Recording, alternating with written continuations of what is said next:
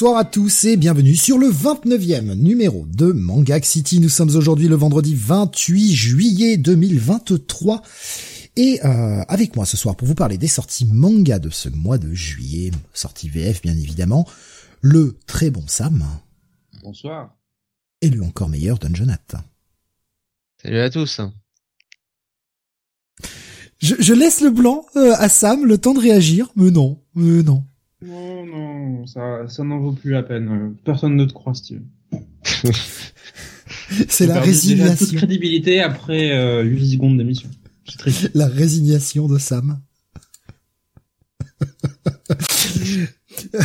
Alexa qui dit mais meilleur en quoi? En tout. En tout. Et surtout en Tour de France dont on va parler pendant cette prochaine heure. Ah oui, oui, ça, oui, je lui, je lui reconnais, euh, je lui reconnais ça. Ah, Ah, Sam, euh, t'as suivi le tour quand même. Euh, bah, si, si j'avais besoin de m'endormir, oui, je le suivrais, oui. Et t'as le tour féminin là en ce moment. Mais oui, c'est pas fini. Euh, Hein. j'ai jamais vu. Pas fini. Il y a encore deux étapes, Sam. Hein. Demain et après-demain. Il faut. Ah soutenir. ouais, il y a baston là. Il va y avoir l'étape du tourmalet là. Euh, écoutez, je suis déjà fatigué, donc si vous voulez que je m'endorme en début d'émission, c'est le meilleur, me- c'est le meilleur moyen. hein. Vous parlez du Tour de France. Aucun Ah, et respect pour le féminin. Et puis, euh, et puis, et puis, Sam, euh, bah, tu vas relire, euh, bien sûr, euh, Yoshimura Pedal, évidemment, pour. euh, Euh, qui est pas sorti. C'est pas sorti en fait, en VF. Ah ouais, c'est jamais sorti. Euh, bah, il serait temps qu'un éditeur s'y intéresse. Oh là, euh, je pense qu'il y a peu de chances que ça sorte. Hein, mais...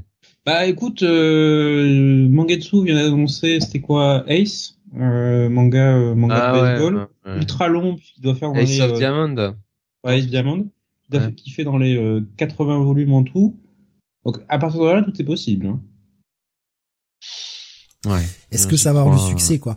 Parce que après, c'est c'est bien de publier des séries au long cours qui n'ont jamais été publiées. Enfin, ça reste, il y a quand même euh, un potentiel euh, cool, mais est-ce que le marché français va soutenir ça, quoi? À voir, à voir. Surtout au prix. euh, tout dépendra aussi le prix auquel ils le sortent, parce que c'est vrai que Mangetsu, c'est pas les moins chers, quoi. C'est un peu le problème. Malheureusement, oui. Ça, On en on parlera de titres Mangetsu, il y en a au programme de ce soir. Euh, bah, il y a au total 17 titres euh, au programme de ce soir. Ce que je voyais Rubis qui dit ce sera rapide, fin juin et juillet c'est tranquille, il y a rien de particulier qui se passe. oh purée. euh, non, non, là, euh, début juillet, ça a été, ça a été sympathique, hein, le monde de sortie. Ouais, le, Ah ouais, le- non, le mais- planning on a bien était, mangé, hein. Le planning était barjo. Ouais. Et plein de plein de plein de titres. Et justement, bah, voilà, 17 titres. Il y a quand même, euh, ah, j'ai pas compté le nombre de nouveautés. Euh, 5, 6, 7, 8, 9, ouais, 9, 9 nouveaux titres quand même au programme Ouais, pour ce soir. Bon, en même temps, certains, Sky c'est une série courte, parce qu'elle fait, euh, fait deux volumes. Et euh, c'est- en fait, c'est une semi série à semi-long cours, parce qu'en fait, c'est une série de mini-séries, euh, quasiment. Qui fait euh, Sky High, là, c'est deux, deux premiers volumes, et puis euh, il y a un autre titre Sky High, et euh, c'est c'est le même concept, mais qui est exploré de manière différente à chaque fois. Ah oui, euh, Rubis me disait, à, à- à part Meian, qui d'autre pour euh, Yowa Pedal? Bah, C'est vrai que, ouais. Meian, c'est un Mais peu leur type, hein, ce genre de, de, de, de titres euh, comme Mais- ça qui peuvent sortir en, en power, Ah, en surtout- power sortie, quoi. en mode, je vous balance quatre tomes tous les, Bah, les doivent deux semaines. déjà, euh, je, je les attends déjà pour publier euh, Ushio Itora, hein, après après Karakuri Circus. Continuez, continuez sur Fujita, s'il vous plaît. C'est surtout que Meian euh, est euh, l'un des rares éditeurs qui serait prêt à s'engager sur euh, à sortir l'ensemble de la série quoi. Et pas euh, aller faire euh, 10 tomes et puis hop bah finalement euh, voilà, hein, salut hein. Euh, oui. Je vois Alexin qui dit surtout que le baseball, c'est chiant comme la pluie. Mais non, mais pas du tout. Mais je m'insurge en faux. Euh, ouais, ça suffit ça. Le baseball Non, c'est bien. très le bien. baseball. mais C'est bien le baseball, ouais, c'est clair. Il y avait- Rookies est un Rookies notamment est un bon manga de, de baseball. Ça, ouais, C'était bien, c'était cool.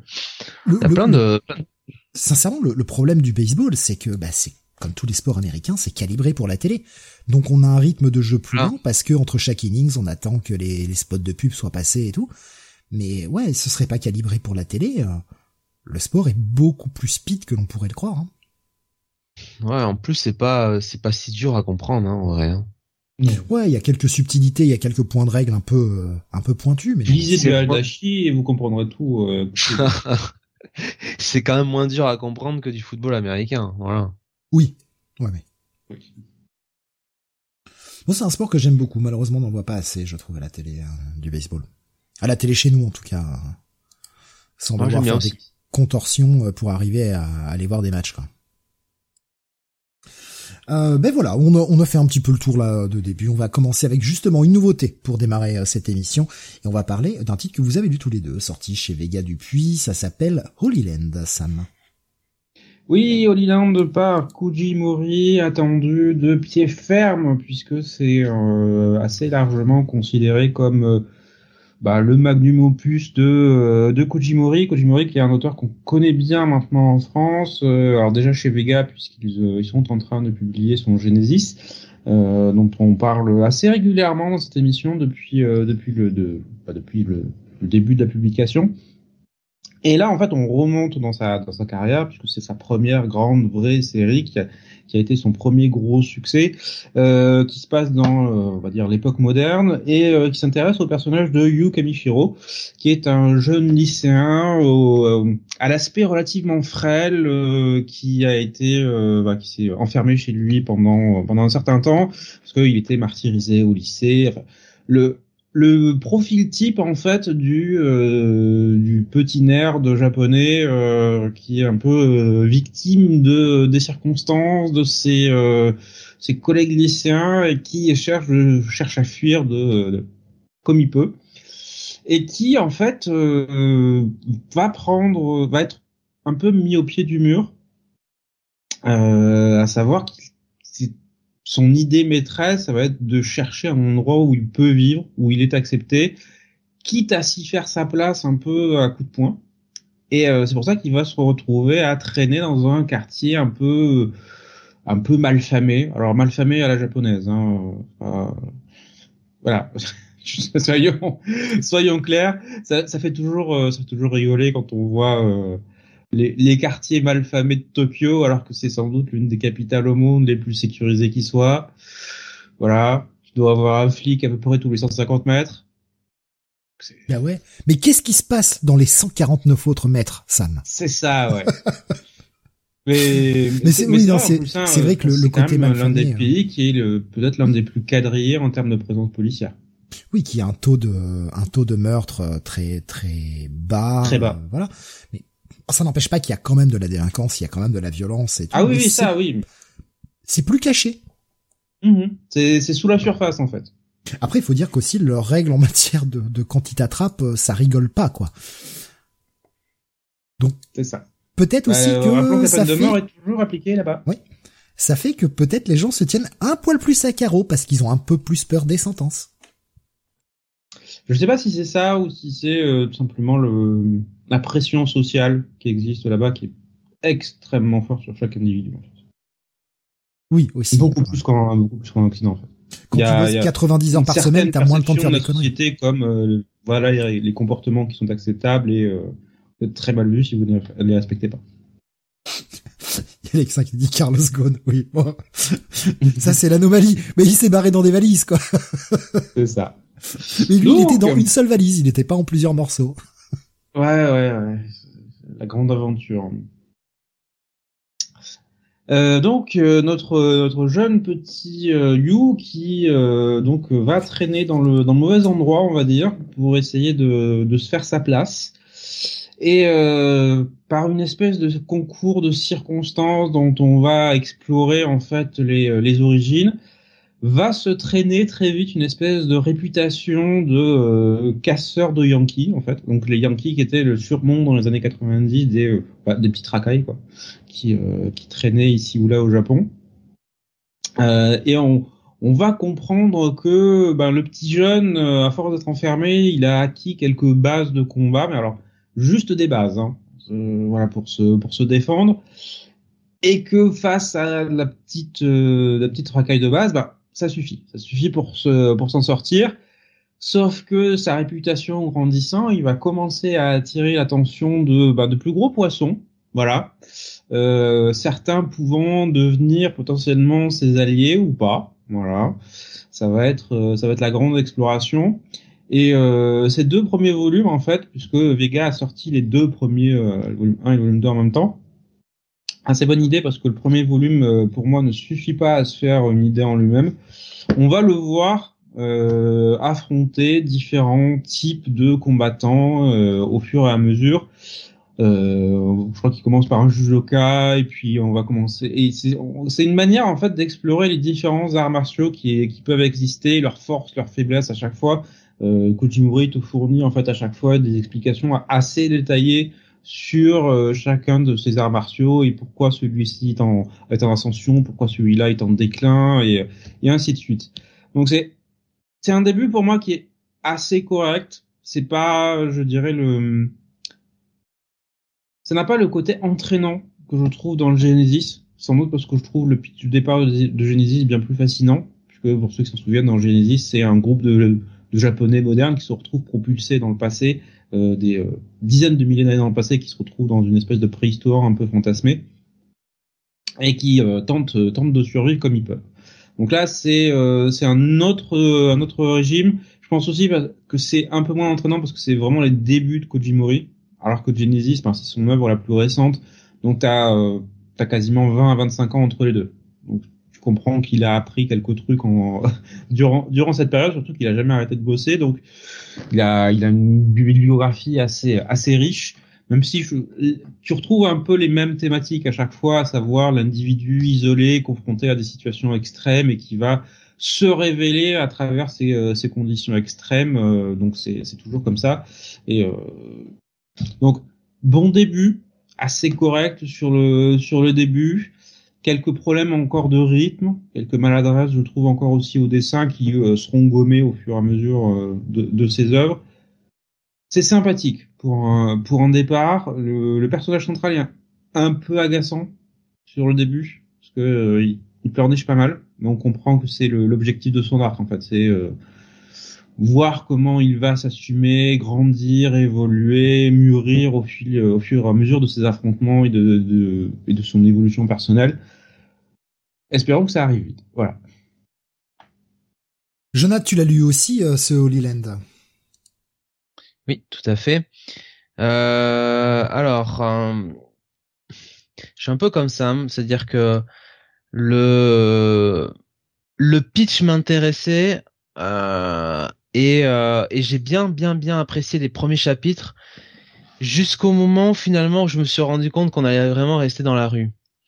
Euh, en fait, j'aurais, ça aurait fait du coup un autre manga de boxe hein, si on en avait besoin, mais tu vois, j'aurais préféré à la limite que le le gamin euh, s'inscrive au club de boxe et euh, qu'il finisse par bah, par faire du sport, voilà, et, le sortir un peu de la rue parce que en fait, il a rien le bar.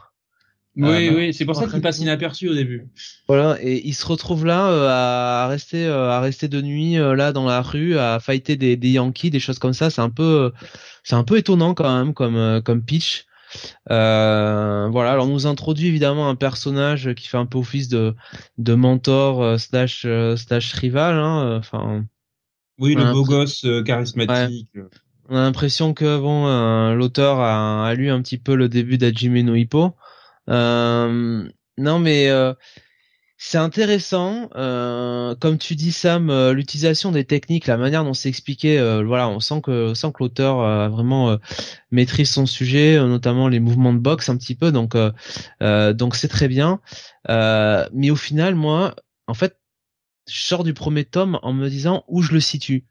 Est-ce que je dois, est-ce que c'est un shonen sportif euh, Est-ce que c'est une tranche de vie? Est-ce que c'est un manga plus de, Yankees? Parce que euh, en fait, euh, bon, quitte à choisir, bon, bah de la boxe, il y a mieux que ça. si vous voulez du de vie, bon, vous allez trouver beaucoup mieux que ça. Et si vous voulez des combats un petit peu de rue comme ça, bah vous avez notamment, merde, comment ça s'appelait? Out, je crois, c'est Out.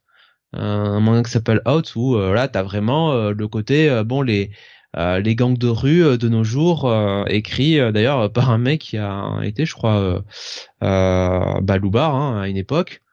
Et, et surtout, les combats sont plus réalistes, quoi.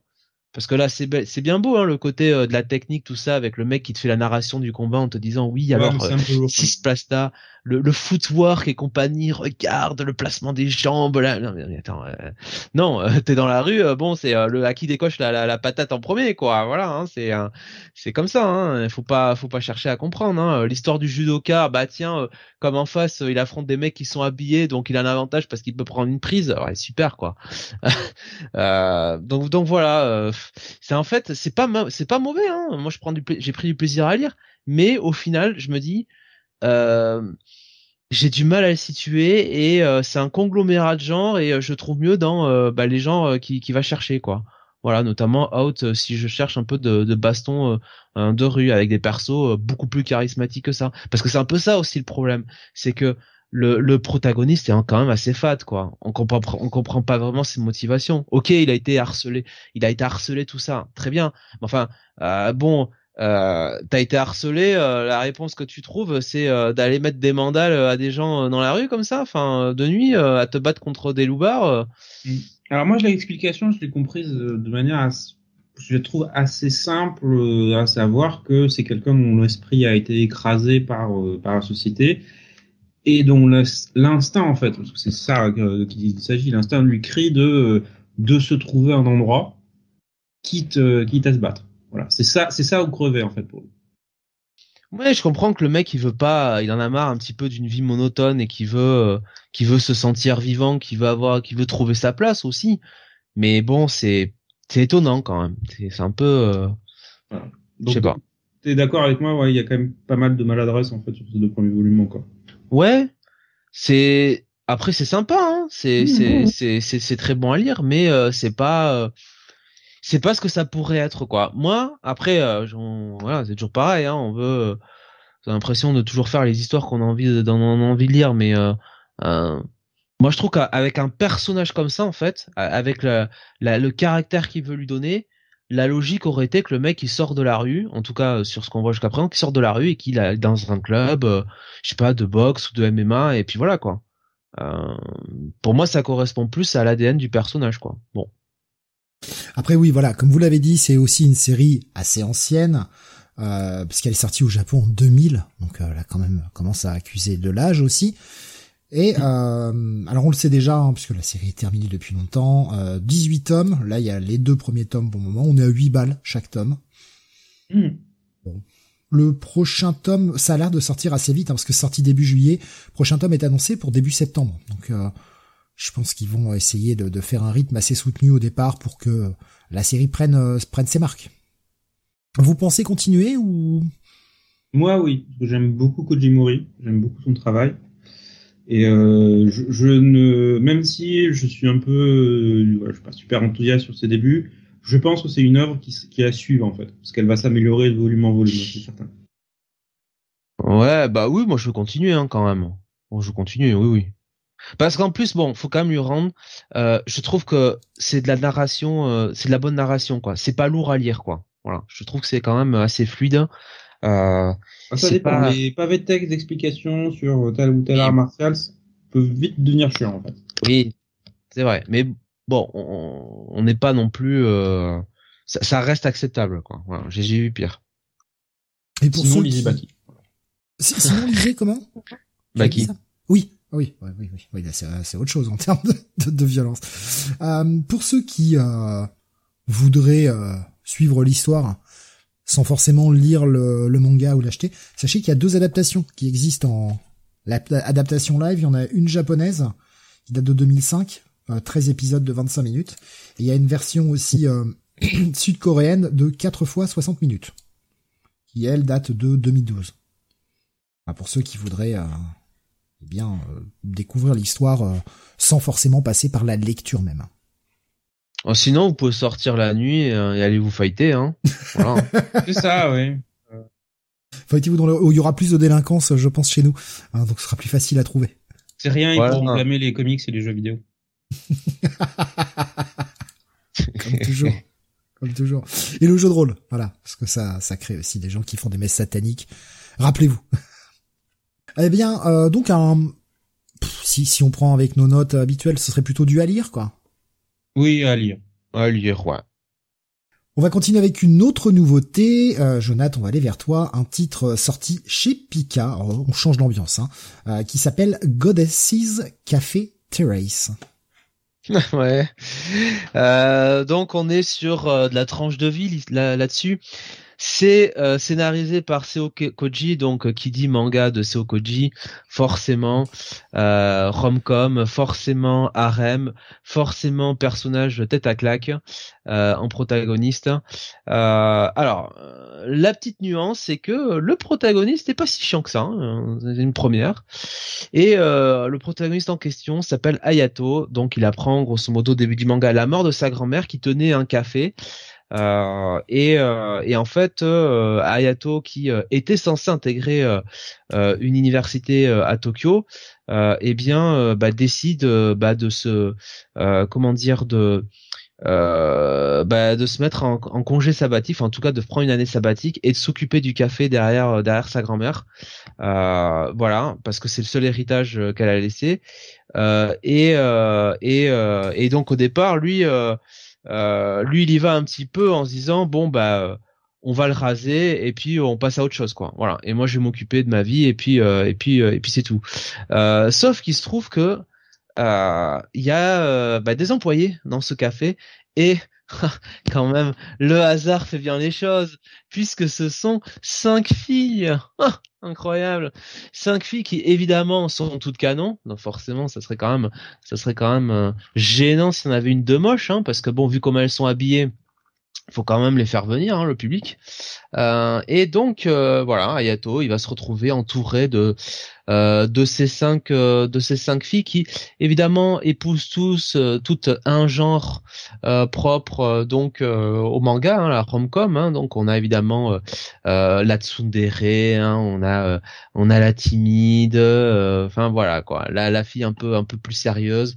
on a tout ce qu'il faut et en gros voilà, c'est c'est c'est une romcom euh, la petite nouveauté, c'est qu'apparemment, Seo Koji, en tout cas sur le début de, l'aventure, racontait que euh, celle qui gagnerait donc le comment dire le le, le dire le concours, mais c'est qui allait finir avec le personnage principal. Euh, en gros, bah, ce serait le personnage qui gagnerait le concours de popularité. Voilà. Et il a il a raconté comme ça. Alors après, est-ce qu'il va aller jusqu'au bout? Je ne sais pas. Euh, mais euh, mais c'est son idée.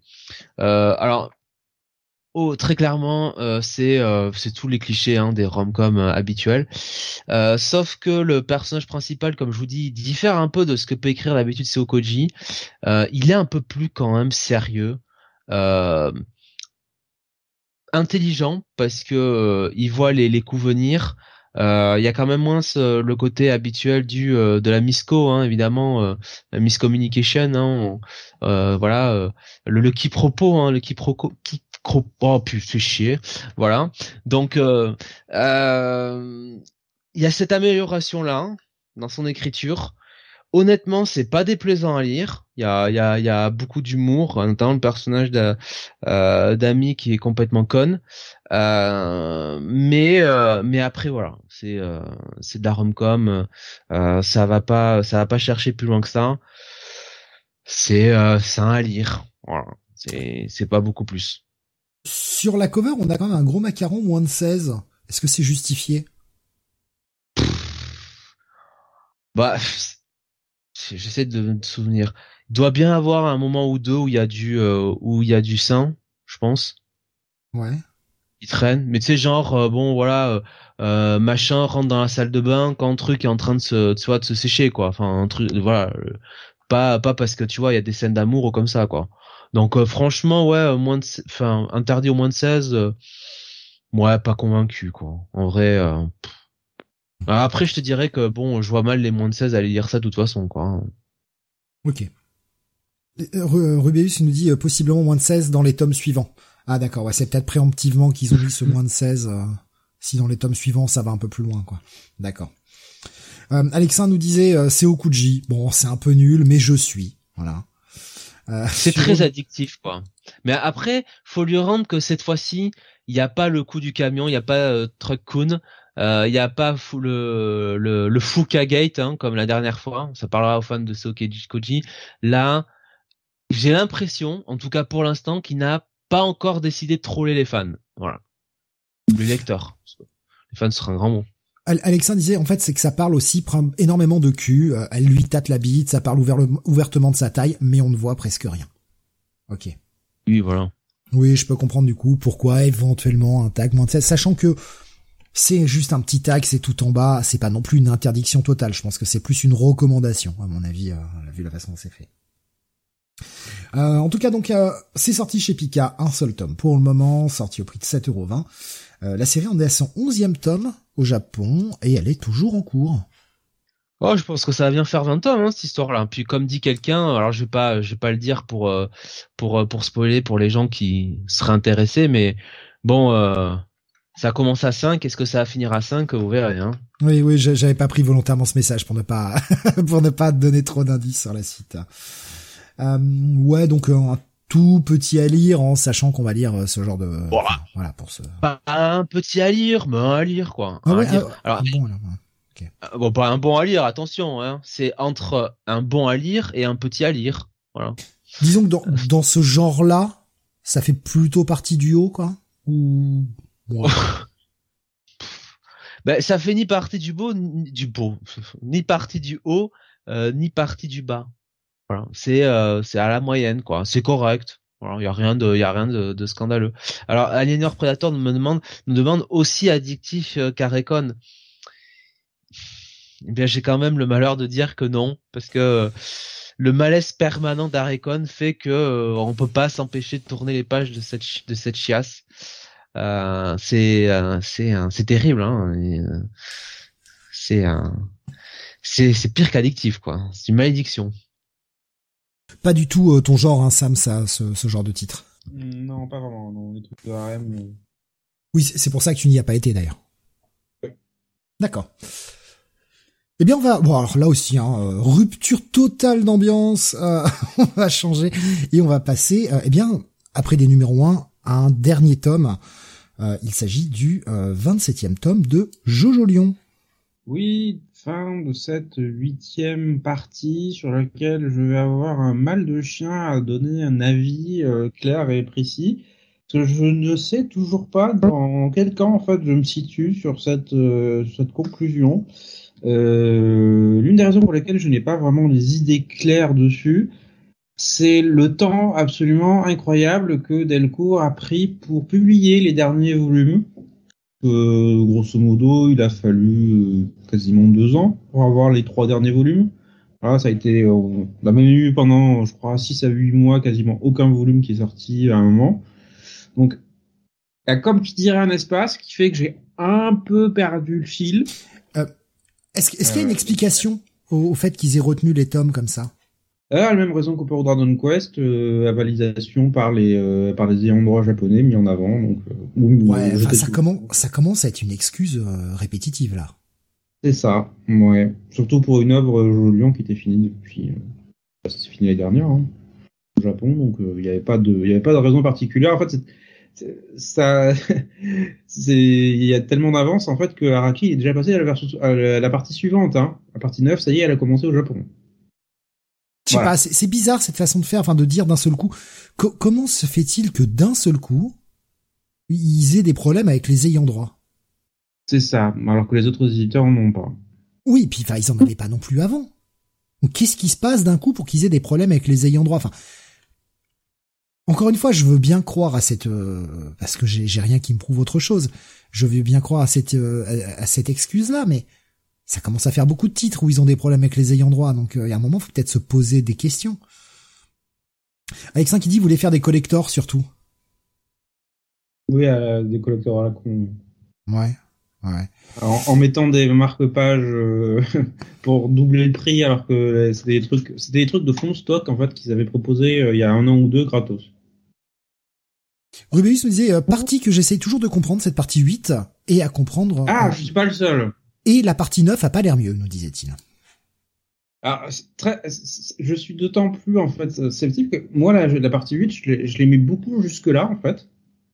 Euh, J'étais vraiment dedans et c'est vraiment cette coupure de rythme qui m'a fait perdre le, le, fil de l'intrigue. Donc du coup, je, je, finis en n'ayant pas tous les éléments en tête, je pense, pour vraiment l'appréhender correctement. Surtout que Araki et les fins en général, voilà, l'atterrissage se fait plus ou moins bien, on va dire ça comme ça, parce que euh, il est il, est quand même relativement célèbre pour ne rien vraiment prévoir à l'avance. C'est euh, voilà, il part sur une idée de base, puis il voit où son inspiration le mène. Alors en général, il arrive, euh, il s'en sort bien. C'est vrai que ouais, il y en est à 130, 140 volumes sur le jeu et euh, ça continue à avoir du succès. Mais quand même, quelquefois, tu sens que c'est acrobatique. Voilà. Là, euh, sur Jojo Lion, j'ai en fait, le truc, c'est que j'ai vraiment le sentiment qu'il a mis en place une mythologie euh, autour de cette partie entre les hommes pierres, entre cette nouvelle plante, voilà, qui est euh, qui permet l'échange équivalent et ce genre de trucs. T'as, tout ça qui est mis en place. Et j'ai pas vraiment l'impression que ce soit réellement résolu à la fin. C'est, c'est assez perturbant. C'est, on va dire, le, le principal antagoniste est euh, géré voilà, comme il doit être euh, géré. Pas sans peine et euh, pas sans pas sans perte, mais voilà, on arrive au bout. Mais au-delà, je sais pas. Surtout que je pense aussi que c'est aussi de ma faute de mon côté parce que j'étais persuadé en fait qu'à un moment il allait se servir de ça pour quelque part réunifier les différentes continuités autour de Jojo. Pour ceux qui ne le savent pas, il y a eu une espèce de reboot de, de, la série au, début de la, partie 7, enfin par, fin de partie 6, début de partie 7. Et dans ma tête, je m'étais dit, en fait, il va peut-être se servir de ça ou de la partie 9 pour euh, réunifier un peu l'ensemble. C'est pas le cas, tout de suite. Mais personnellement, j'aimerais bien voir ça, mais c'est un sujet. Voilà, donc, un peu perdu, cette partie, euh, cette partie 8, faut que je la relise, simplement. Ça me fera plaisir de la relire. Je trouve que visuellement, voilà, Araki est toujours, toujours au sommet là-dessus. Mais euh, voilà, scénaristiquement, je suis un peu paumé. Ok, je m'attendais pas à ce que ça s'arrête aussi vite. Euh, est-ce que, est-ce que tu pourrais peut-être juste donner au moins un peu le fil conducteur, parce qu'on a très peu parlé de, de Jojo Lion. Euh, faut dire que je un fil pas. conducteur dans Jojo, mais drôle, non mais quoi. pour pour cette saison 8, tu vois, un peu euh, quel est le thème, quel est un peu le fil conducteur de cette partie 8 pour ceux qui ne l'auraient pas entamé, soit pour leur donner envie, soit peut-être pour leur dire bah non, arrêtez-vous avant en fait. Euh, alors comment dire? Tout commence en fait quand euh, le personnage principal est retrouvé dans les euh, ruines d'une ville en fait suite à un tremblement de terre euh, et qu'il bénéficie en fait d'une morphologie assez particulière parce que il y un peu tout en double, compris les couilles, mais double paire. Voilà, et c'est le personnage principal de la série. Euh, une partie en fait de, de, la série va tourner autour du mystère des origines de, de ce personnage, qui est en fait la, pas le dire, mais voilà, mais euh, qui euh, reprend les identités de plusieurs personnages de l'ancienne continuité de, de, Jojo. Donc c'est quand on l'a en tête, c'est pas vraiment perturbant, mais ça donne un peu des indices sur le pourquoi du comment. Et euh, au fur et à mesure qu'on avance, on va découvrir une autre, une autre partie de la mythologie, c'est ce que j'ai expliqué, entre euh, les hommes pierres qui vont devenir une espèce de d'antagoniste principal de, de, de, la partie, et une plante particulière, euh, quasi mythique, qui a le pouvoir en fait euh, de l'échange équivalent. Voilà. Donc en fait, si deux personnes ou une personne en fait en mange, elle peut se débarrasser d'un handicap ou d'un d'une partie de son de sa anatomie qui le gêne. Voilà, c'est-à-dire euh, je suis euh, je sais pas, j'ai une jambe euh, qui est foutue, je mange le fruit, ça va guérir ma jambe mais ça va en échange me bousiller une autre partie du corps. Oui, bah, le, le principe de l'alchimie quoi. C'est ça. Donc ça, ça tourne essentiellement avant tout autour de ça. Et ensuite, c'est le fil rouge habituel des séries JoJo, à savoir des antagonistes euh, et des combats toujours euh, extrêmement recherchés, avec quel va être le pouvoir spécial et comment trouver la stratégie pour pouvoir le vaincre. Donc c'est c'est c'est aussi ça. Il y a, euh, je vois Sejav qui nous disait Jojo, c'est ma série préférée de tous les temps, manga. Jojo Lion, c'est pas ma période préférée, mais je la trouve plutôt cohérente dans son intégralité.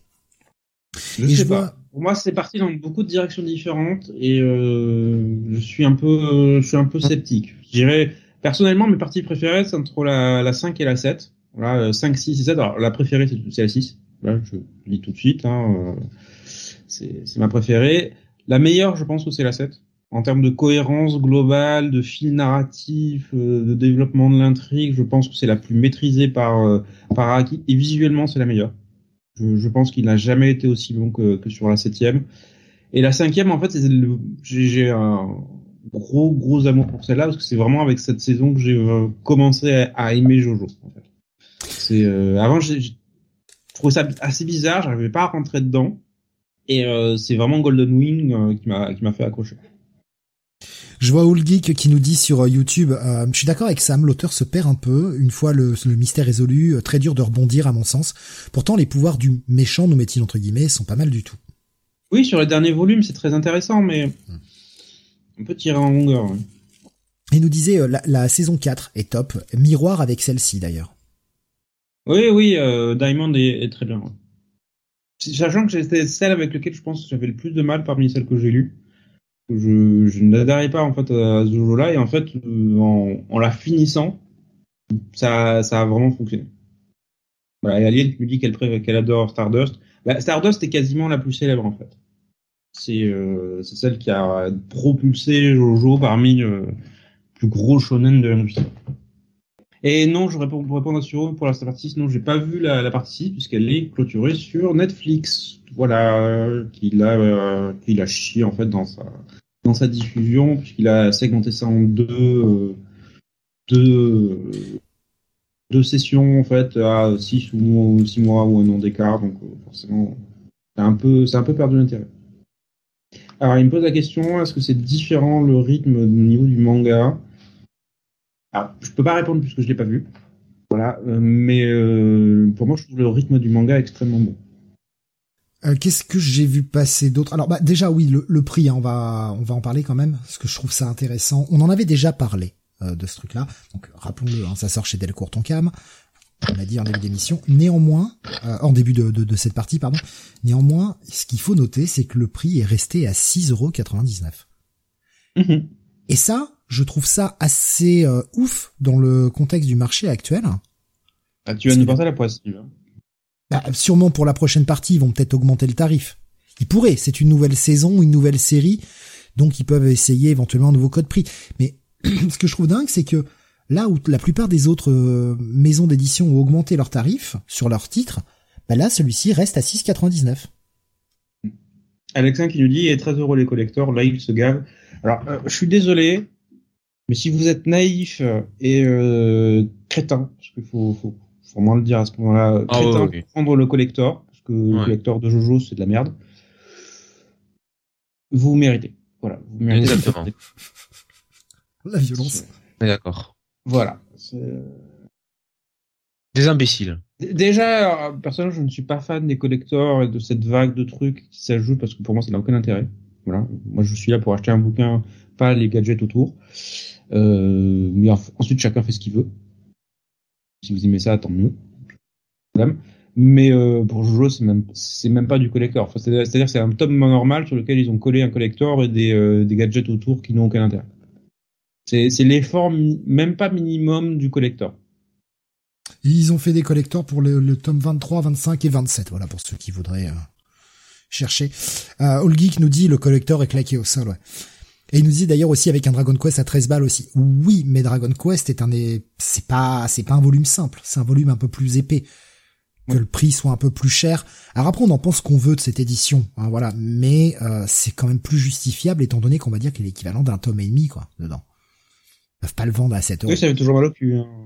Oui, mais ils peuvent pas vendre à 7 euros un volume qui est plus gros qu'un volume normal. Je suis d'accord. Mais 13 euros, surtout quand tu compares aux Perfect Edition de, de Meian qui sont au même prix. Ah oui, oui, non, mais après, voilà, je- c'est juste, je compare juste Dragon Quest et, et Jojo Lion, on n'est pas sur le même nombre de pages, donc que le prix soit plus élevé, je le comprends. Après, 13 euros, est-ce que c'est trop? Bon, bah, ça, j'ai envie de dire que le budget, euh, le budget Dragon Quest, euh, quand on le lisse sur euh, le temps qu'on, que depuis le On va le relire, oui.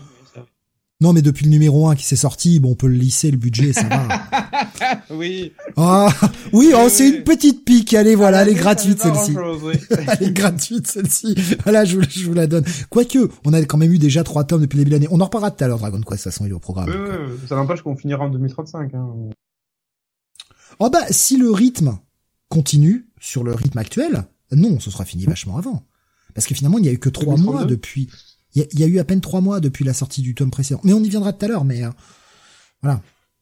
Euh, Il nous disait, ouais, euh, Old Geek nous disait le, le- le cadre en carton à monter soi-même. Ouais, bon, ça c'est un peu.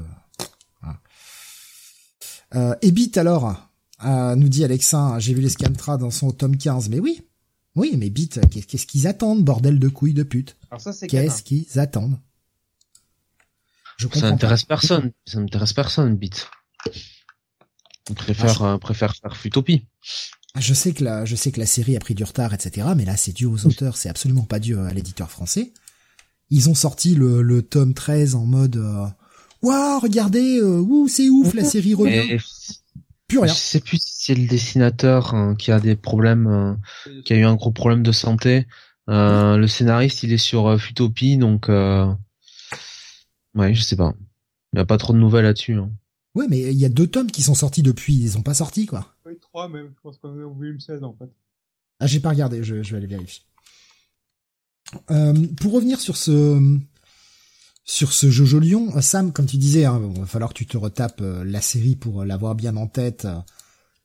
Est-ce que c'est quelque chose, au vu de la fin que tu as lu là, est-ce que c'est quelque chose qui te donne envie de le faire rapidement? Ou est-ce que c'est quelque chose non. dont tu te bats les couilles Enfin, tu, tu vas le faire, mais vraiment pas tout de suite, c'est pas du tout une priorité. Non, c'est pas une priorité. Ouais, donc ça t'a pas cette fin, même si tu l'as pas comprise avec le décalage, etc., ne t'a pas donné envie de tout relire maintenant là pour bien tout la comprendre. Non, pas particulièrement. Ouais, c'est qu'il y a quand même un, un petit défaut. Et j'ai vérifié pour Bit, le volume 17 vient de sortir au Japon le 4 juillet. Voilà, le volume 17. En France, on a eu le 13, sorti le 16 août 2019. C'est bien. Il n'y a rien passé depuis 2019. Et c'est- Ça a été très calme. Alors oui, effectivement, le volume, rappelons-le, hein, le volume 12 était sorti en 2008, mais je l'ai dit, la série s'est arrêtée à cause des problèmes de santé de Koji Nada. Euh, Il y avait plus rien à publier, il y avait plus rien à publier, mais quand tu reviens en 2019, parce qu'ils avaient fait de la pub à l'époque en plus, hein, sur euh, sur les réseaux partout, la série événement revient, machin, après tant d'a- tant d'années d'attente, sauf qu'ils ont sorti le 13 et plus rien depuis. Y a quatre tomes de plus au Japon. Ils attendent quoi? Et la série n'est pas finie en plus, hein, elle continue encore. Merde quoi. Et Rubius qui disait si, moi merde, bah oui, bien sûr. Moi aussi je l'attends avec impatience. Je, je l'attends avec impatience. Mais bah ouais, on peut aller se faire foutre, je pense. Ce qui est pas Ouais. mal, hein, mais... euh, J'aimerais bien, j'aimerais bien finir cette série. hein. J'ai cru qu'elle allait dire j'aimerais bien aller te faire foutre.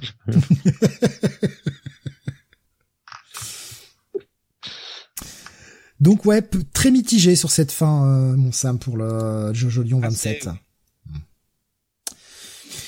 Eh bien, euh, on va continuer avec euh, une autre nouveauté. Euh... Oh putain, je vois Rubius qui dit même Cairo qui vend pas à son tome annuel qui sort. Ouais. Euh, donc une autre nouveauté sortie chez Panini. Euh, Jonath, tu vas nous parler d'un titre. dont On a commencé à parler un petit peu tout à l'heure en intro. euh, Sky High. Oui. Euh, Sky High, donc euh, qui est euh, scénarisé par un habitué maintenant hein, du euh, de, du manga City, donc euh, Takahashi, euh, enfin Tsutsumi, euh, ou Tsutsumi Takahashi, peu importe, euh, à qui on doit euh, bah, des titres comme euh, ah putain Sh- euh, Shidu euh, notamment euh, ou Jumbo Max. Sizu, pardon, Sizu et euh, et euh, et Jumbo Max, Jumbo, Jumbo Max, Oui, Tout récemment. voilà. Euh, et donc là, euh, Sky High, c'est une, euh, euh, c'est une série en fait qui, euh, euh, alors qui, en tout cas sur son premier tome, euh, qui est un peu sous forme, euh, j'ai presque envie de dire en, Anthologie. anthologique, voilà, exactement. Euh, C'est-à-dire que on a un premier tome où il y a grosso modo euh, cinq histoires qui se suivent, enfin cinq chapitres, et euh, dans chaque chapitre on suit une histoire différente. Euh, on a un fil rouge, un fil conducteur, c'est euh, le personnage d'Izuko euh, qui euh, est euh, bah, la gardienne de la la porte de la rancune et qui en gros bah, fait le lien, j'ai envie de dire, entre les vivants et, le monde des morts. Et, donc, bah, chaque chapitre débute par la mort d'un personnage, et ce personnage va se retrouver devant Izuko qui va lui lui poser déjà une question et même un dilemme quelque part. C'est-à-dire soit cette personne décide de bah de bah, de partir voilà tranquillement et d'aller euh, d'aller au paradis d'oublier euh, tout ce qui s'est passé euh, soit bah elle décide bah un petit peu de comment dire alors je sais plus il y a, y a trois choix ou il y a deux choix? Non enfin il y a un deuxième choix c'est elle peut bah, revenir sur terre hanter le, les personnes sur la forme d'un fantôme ou bien se venger en tuant une personne de son choix voilà des choix conduisant tout droit en enfer c'est ça. Euh, voilà, donc il y a ces trois choix-là. Et donc on va suivre une histoire, euh, une histoire, euh, voilà. À chaque fois, la première, par exemple, c'est c'est une femme qui est enceinte qui qui meurt. Euh, et euh, bah voilà, euh, elle va avoir ce choix à faire. Elle va retourner un petit peu sur Terre pour voir un petit peu bah, ce qui s'est passé depuis qu'elle est partie. et on va voir que c'était c'était pas génial pour elle. Donc voilà, c'est je vais pas je vais pas vous spoiler les histoires. C'est vraiment c'est vraiment une anthologie à chaque fois. Euh, une anthologie. on suit des destins tragiques un petit peu de, de personnages et Izuko qui euh, qui là un petit peu presque en euh, euh, j'ai envie de dire en gardienne des âmes et quelque part elle est là un peu pour pour être un juge aussi et et mettre un petit peu les, euh, les ces morts devant aussi leur leur responsabilité quoi. Euh, et vous allez voir que c'est pas tout le temps euh, des histoires où euh, les gens qui reviennent sur terre reviennent sur terre pour bah, demander justice. des fois c'est aussi des c'est aussi des gens bah, des gens qui sont aussi pourris que ceux qui leur ont fait des torts. voilà donc bah j'ai beaucoup aimé ce, ce premier tome. Malheureusement, bon bah euh, ça n'aura fait que deux tomes, mais euh, mais euh, bon, en tout cas c'était c'est une bonne lecture. Voilà donc. Sam, si tu veux enchaîner? Ouais ouais, mais je suis d'accord, c'est du c'est du bon Takahashi, c'est des, des histoires relativement sombres qui explorent la condition humaine et le fait que confronté à des situations, bah, une situation qui est hors de la réalité véritablement, et euh, où on dépouille en fait les gens de euh, des oripeaux de euh, la civilisation, en les confrontant à un choix simple. La plupart ne feront pas le choix auquel on pense. C'est, je trouve, le, le dilemme est super bien mis en scène, puisqu'on les confronte aux erreurs de leur de leur vie passée, et on a envie en fait de dire à ces personnages, mais voilà, accepte accepte d'aller au paradis, laisse tu, es mort, euh, avance, passe à autre chose, quoi. Parce que le fait de se venger ne changera rien. Et en même temps, il arrive à rendre la plupart des récits tellement euh, à leur donner un caractère viscéral que tu, tu, comprends en fait leur déchirement. Tu comprends leur euh, leur, leur haine en fait de, de ceux qui survivent derrière. Donc et leur, leur possible désir de vengeance. Donc c'est super bien mis en scène. C'est, euh, je trouve que c'est du, euh, du, Takahashi de très très haut niveau là-dessus. C'est à 8,20€. Euh, sort, 8,29€ pardon, sorti chez Panini, donc vous l'avez dit, hein, il y a deux tomes, le prochain sortira fin août, ça va aller très vite. Euh, sachant que c'est une suite en fait de mini-séries, comme je te disais tout à l'heure, enfin quand je le disais en off. Donc du coup, euh, là on a Sky High, donc c'est la première, pardon? C'était en début d'émission. Oui. Euh, ça, c'est la première mini. Euh, ensuite, on aura la une réédition qui est Sky High euh, Karma, en fait, qui avait été publiée il y a quasiment 20 ans. D'ailleurs, que j'ai en bibliothèque, je l'avais acheté à l'époque. Ça m'avait pas marqué d'ailleurs à l'époque, je me souviens. Je me dis, mais pourquoi tout le monde en parle comme si c'était euh, cette nouvelle réincarnation? C'est assez dingue. Et euh, avec le recul, je me dis, il faudrait que je le relise parce que maintenant que j'ai à, à, je veux dire acquis le goût de, des récits de Takahashi, je pense que je le relirai avec un nouveau regard. et ensuite, après Skaya et Karma, ils continueront à publier ce qu'a fait euh, Takahashi dans, dans cette série, en fait. Il y avait sur YouTube tout à l'heure, hein, quand tu parlais des différents choix, Jonathan, Rubens qui disait choix 2, choix 2, choix 2. J'ai déjà prévenu mes proches. Euh, donc le choix de, de revenir hanter les gens. euh, c'est pas le choix 3 celui-là? Non, ah. non, le choix 3 c'est la vengeance. Ah, c'est la vengeance. Ouais. En tuant la personne de son choix. Et il y a pas hanté, c'est pas hanté tu en même temps? Non, c'est hanté. non, c'est euh, tu es euh, accepter sa mort et aller au paradis, la rejeter et errer pour l'éternité sous la forme d'un fantôme. Ah d'accord. Et le troisième, c'est se venger. Et là, tu vas en enfer. Ah, et Alexandre nous dit 3, lui. ben, c'est intéressant parce que le tome, euh, enfin, l'histoire explore tous les, euh, tous les, tous les cas finalement, j'ai l'impression. Ouais. Tous les cas de figure et surtout des caractères différents en fait. C'est-à-dire que tu peux aller de la mère de famille à euh, la marginale qui vivait dans une situation, on va dire, assez assez anormal. Moi, il y, a une histoire qui, je sais pas si c'est la troisième ou la la quatrième, mais euh, avec euh, avec une femme qui, euh, ouais, l'histoire est, euh, ouais, moi j'ai trouvé très très bien quoi. Euh, et je pense que c'est la marginale quoi, enfin celle qui. Ouais ouais. Alexandre disait Panini se relance tard, ils avaient des grosses licences, ils les relancent et prennent ce qu'ils peuvent. En réponse à ce que c'est déjà disait, il doit bien vendre pour que pour que les éditeurs décident d'éditer toutes ces œuvres petit à petit. Euh, pour Takahashi, bah oui, parce qu'en fait, ça, ça marchait pas pendant des années. Et euh, je pense que le, le, déclencheur pour moi, ça a été la réédition de Sidou. Euh, alors, je pense qu'il y en a eu un avant. C'était l'édition de Nun chez euh, chez Pika Édition, qui a, euh, enfin, qui avait un pitch tellement tellement délirant. Je pense que ça a attiré l'attention d'une partie du public. Alors personnellement, j'étais pas allé, mais je sais que ça a fait parler. Et en fait, Sidou, c'est arrivé dans ce contexte-là en même temps de, que l'explosion des ventes de manga. Donc je pense que ça on se dit oh pourquoi pas voilà ça, ça, peut être sympa et euh, ça il y a eu un déclic moi je sais que c'est vraiment en lisant les deux premiers volumes de, de Sidou que ça a vraiment accroché et depuis euh, ils ont vu que ça il y avait un entrain derrière et ils ont commencé à rééditer en fait tout ce qu'ils avaient en catalogue sur euh, sur Takahashi euh, bah voilà, je pense qu'on a fait le tour pour ce titre-là. Au, final, vous le vous le conseillez euh, bien Oui, à posséder pour. Ah ouais, ouais idem ouais, en plus c'est deux tomes, donc ça va assez vite, mais euh, mais c'est ouais, c'est vraiment très bien quoi. Puis il y a toujours le dessin de Takahashi quand même, hein. il fait le boulot. Hein. Ok. Euh, bah on continue pardon avec un autre numéro, un sorti cette fois-ci chez Mangetsu. Sam, tu vas nous parler de Tengen Hero Wars. Oui, euh, série que j'attendais euh, pas mal puisque le, le pitch m'attirait pas mal euh, qui est une, euh, qui en fait est publié dans le même magazine au Japon que Valkyrie Apocalypse. Non, c'est oui, c'est Valkyrie Apocalypse, qui en fait a créé une espèce de nouveau sous-genre dans le dans le cadre des affrontements euh, assez euh, hors normes.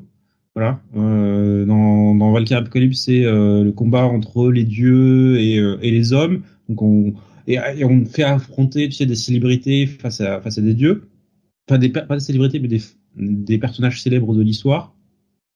Et là, en fait, Tangan New Wars, alors, ils ont décliné ça avec, euh, avec les femmes, avec euh, la série Witch War, euh, qui sort chez Pika, euh, avec les grandes figures féminines de l'histoire qui se foutent sur la gueule. Et là, Tangan New War, c'est... Hmm, et si je prenais tous les grands stratèges et généraux de l'histoire, que je les mettais tous sur la même planète au même moment dans un territoire avec tous frontaliers, et que je les faisais tous partir en guerre les uns contre les autres. Voilà, ce qui fait que tu peux avoir, euh, alors là, tu as du, euh, parce que tu as une carte à un moment qui te montre en fait tout ce, tout ce petit monde. Donc euh, tu as Napoléon, tu as Alexandre le Grand, tu as euh, euh, qui est un grand, un grand euh, stratège chinois. Tu as Hannibal, Hannibal Lecter, non pas Lecter, Louis le... Oui. Et euh, donc en fait on suit et le, cette partie du pitch est vachement intéressante. Ça oui. Il y a une autre partie du pitch et c'est là que j'ai un avis mitigé sur ce premier tome qui m'a légèrement gonflé, voilà, qui m'a pas intéressé des masses, qui est la partie isekai en fait. Puisque Tangen Hero Wars, pour une raison que j'ignore, les auteurs ont dit bah on va coller un isekai dedans, à savoir euh, bah, un lycéen ordinaire qui a le malheur de s'appeler euh, Oda Nobunaga. Alors pour ceux qui ignorent, euh, Nobunaga est l'une des figures historiques les plus célèbres de l'histoire du Japon, qui est l'un des grands initiateurs de la réunification du Japon au XVIe siècle. et qui est euh, voilà, donc il porte le nom de ce, de ce, grand personnage historique. Et évidemment, il va se faire euh, isécailler, on va le dire comme ça, sur ce monde parallèle. Euh, et sa sœur d'ailleurs, en même temps, va se faire aspirer avec lui et s'il va avoir euh, comme objectif à la fois de survivre dans ce monde en se retrouvant dans la suite en fait de, du vrai euh, Oda Nudaga, qui va se retrouver entraîné là-dedans, et en même temps d'aller sauver sa sœur qui, quand ils sont arrivés dans ce nouveau monde, s'est fait enlever, et voilà. Cette partie du pitch ne m'intéresse pas. Voilà, j'en ai strictement rien à foutre. Mais vraiment le japonais typique, alors pas typique parce qu'en fait c'est un fanat d'histoire militaire et de euh, voilà ces grands généraux et de leur stratégie et, tout ça. Donc ça, ça, ça l'excite. Voilà, donc on comprend en fait qu'il n'est que le vecteur installé par les auteurs pour expliquer la situation, les généraux, les stratégies aux lecteurs. Voilà, sans avoir que le général lui-même l'explique. Voilà, on va passer par le le japonais de base qui va t'expliquer toute la situation parce que lui il a étudié tout ça et oulala il maîtrise tout sur le bout des doigts. Sauf qu'on s'en fout en fait de ce gamin. Voilà. Je suis désolé pour sa sœur aussi, mais on s'en fout, on s'en fout un peu. C'est qu'est-ce qui a amené tous ces généraux là et on veut se les voir, on veut, les voir se fighter quoi.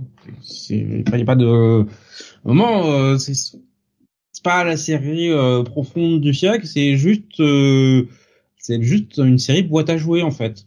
Ouais, euh, au lieu d'avoir des jouets et des super-héros qui se foutent les uns sur les autres, ben t'as les grands généraux de l'histoire. Tu te dis, hmm, comment Napoléon vaincrait Jules César?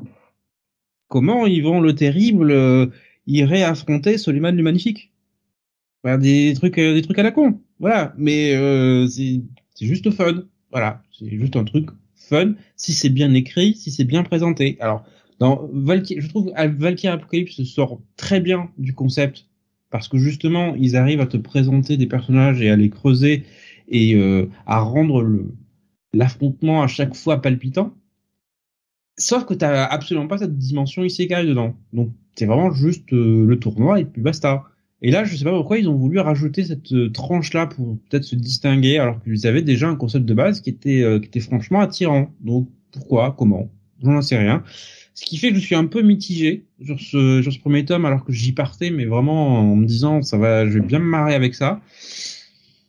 Et ouais, ouais, ça, ça vient empiéter sur la partie qui m'intéresse. Je vois c'est Jeff qui dit le, le pitch est trop mongolien pour moi. Je trouve ça tellement facile. Bonne question. Est-ce que Genghis Khan y est dedans Eh oui, eh oui. Alors, il est s'il n'est pas dedans, il y a un problème. Hein. Il y avait Cap hein, qui, qui disait euh, Hannibal Barca plutôt qu'Hannibal Lecter, non? Oui, oui, c'est pour ça que j'ai corrigé. euh, et Spider-Man disait en même temps les Isekai, il y en a tellement à un moment que ça va commencer à tourner en rond. Oui, ouais, ouais. Ouais, t'as, t'as aussi Jeanne d'Arc, t'as Charlemagne. Ah bah la France est représentée, la France, messieurs ouais. la France. Bah Charlemagne, il est plutôt germanique, hein, donc plutôt côté allemand. Hein. C'est euh voilà, bah, vaut mieux Charlemagne que vaut mieux vaut mieux Charlemagne que Vercingétorix, hein, parce que bon, euh, on n'a pas envie de finir avec du gaudron et des plumes, hein. oh mais euh, ouais, le, pitch en soi, effectivement, comme tu le disais, l'idée même de se faire affronter des des nations qui ne se sont pas forcément rencontrées, de l'imaginer d'un point de vue stratégie militaire, euh, comment tel tel peuple de l'époque se battrait avec un peuple d'une autre époque, avec qui ont des stratégies militaires, des stratégies d'approche différentes. Tout ça pourrait être bien mené. Après, je, je pense, c'est pas parce que j'adore cette série-là que je dis ça, mais c'est de la façon dont c'est raconté que si on l'abordait sur un point de vue comme la chronique des chronique des sept cités, on a vraiment la mise en avant de ces stratégies militaires. Mhm. Je pense que ça pourrait être intéressant. Le fait de rajouter un côté isekai à l'intérieur, comme tu en parlais, enfin, pour moi, ça perd un peu son charme en fait. J'ai l'impression que ça passe un peu à côté du, du, sujet. Euh... Ouais, je, je, comprends, je comprends ton ton étonnement et le bah ouais finalement euh, est-ce que j'aime autant que ça? euh, pour le moment il y a quatre tomes en tout cas au Japon euh, ce premier tome est sorti donc chez euh, Mangetsu au prix de 7,95€. le prochain tome est prévu pour le moment pour le 4 octobre c'est sorti euh, sorti récemment, là, sorti le 12. Tu penses continuer ou Oui, oui, oui, mais Ouais, S'ils peuvent atténuer la partie euh, gamin et euh, se concentrer un peu plus sur les généraux, oui. Ok. Ça t'avait pas trop intéressé le pitch, Jonathan? C'est peut-être pour ça que tu n'y as pas été. Euh, ça peut être, ça peut être intéressant, mais franchement, il y a tellement de trucs à lire. oui, ah bah oui, oui, oui, de toute façon, euh, on passe forcément. à Ça, côté oui. de- Franchement, moi, tu vois, je, je préfère aller lire des trucs avec euh, euh, des gens qui, qui essayent des préservatifs, quoi. On y vient tout à l'heure. Euh... Il y, il y avait, avant qu'on passe à la suite, Sam, une question pour toi. Alexa qui dit, j'espère qu'il y a Cat Size ce soir pour que Sam grogne contre les jaquettes. Alors bon, j'ai déjà répondu non, Cat Size n'est pas au programme. Mais non, euh, je l'ai pas qu'est-ce que tu penses de cette réédition? Je vois pas le problème avec. Il y a rien qui t'a dérangé ou la- la- les jaquettes ou je sais pas quoi. Je sais pas trop. Moi, j'ai juste vu passer euh, comme quoi il y avait une réédition. euh. Je l'ai, je l'ai un peu consulté, non. Enfin, c'est le, c'est le modèle habituel grand format de Panini, donc euh, je vois pourquoi il faut rager dessus. euh, sinon, il fallait rager sur tous. Hein. Et Alexa qui dit ah ça m'a grandi. ouais, je, je je sais pas trop quoi en penser honnêtement. C'est une nouvelle édition. Si la nouvelle édition vous plaît pas, bah prenez l'ancienne. Je sais pas, je sais pas quoi vous dire en fait. Elle est toujours dispo, hein. Et euh, Panini s'est engagé à la maintenir, donc euh, Raison de plus en fait pour prendre l'ancienne quoi. Mais sinon vous faites le marché de l'occasion. C'est Parmanet qui nous dit en ce moment le seul manga que j'achète c'est du Junji Ito et mon portefeuille ne euh, me remercie pas.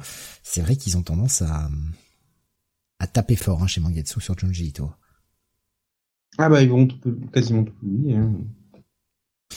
En fait, Alexandre disait ça parce que apparemment, tu t'avais gueulé sur Mison Ikoku et City Hunter. Et comme ils ont fait le même type euh, de jaquette. Euh, non, c'était pas sur, euh, c'est pas pour ça que j'avais gueulé en fait sur. Euh, tu me disais Mission Ikoku et? City Hunter, excuse-moi. Pardon, j'avais une gorgée Non, City. Hunter, j'avais pas gueulé.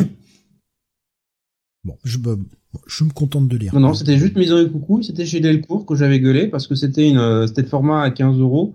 Sauf que en termes de hauteur, c'était le format normal. C'est juste qu'ils avaient collé deux volumes ensemble. Et euh, j'avais gueulé aussi sur les, les- le design euh, des jaquettes qui, qui était à chier. C'est juste immonde. Alors que là, Katsai, bon, ça m'allait. Le fluo, ouais. Euh, Voilà, c'est des espèces de couleurs criardes euh, sur euh, truc de maison au coucou juste avec le portrait. Alors que franchement, le design des anciennes couvertures de la première édition était sublime. Pourquoi ne pas avoir regardé ça? Je- pour, pour- juste pour mettre ça à la place qui, est- qui est dégueulasse. euh, Rubius qui nous disait euh, Ranma un demi euh, pour les covers moches, ce que disait également euh, Spider-Man, ce que t'avais gueulé sur le Non, ça, ça Ranma. va, Ran. Ça va. Euh, pour euh, pour ce qui est de, de, de- pour pour con- conclure avec euh, Tengen Hero, euh, Hero Wars pardon pour être complet, euh, il y avait Rubius qui disait passe, hein, Isekai non merci, mais dans le même genre il y a Drifters, même si ça sort pas des masses.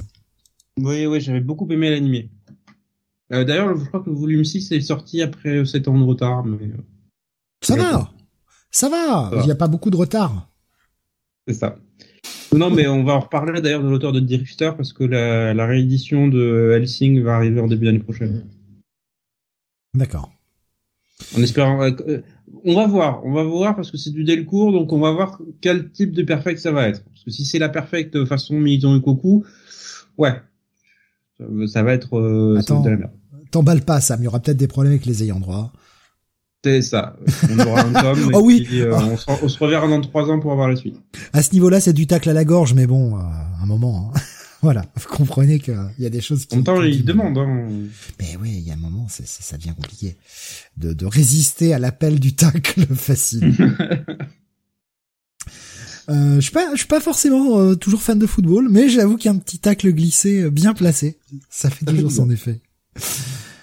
Euh, au final, ce Tengen Hero Wars plutôt pour toi un à lire ou malgré À quelques lire. petites réserves, Voilà, c'était petit à posséder sympathique, mais euh, comme je disais, il y a encore, il y a clairement des défauts à corriger.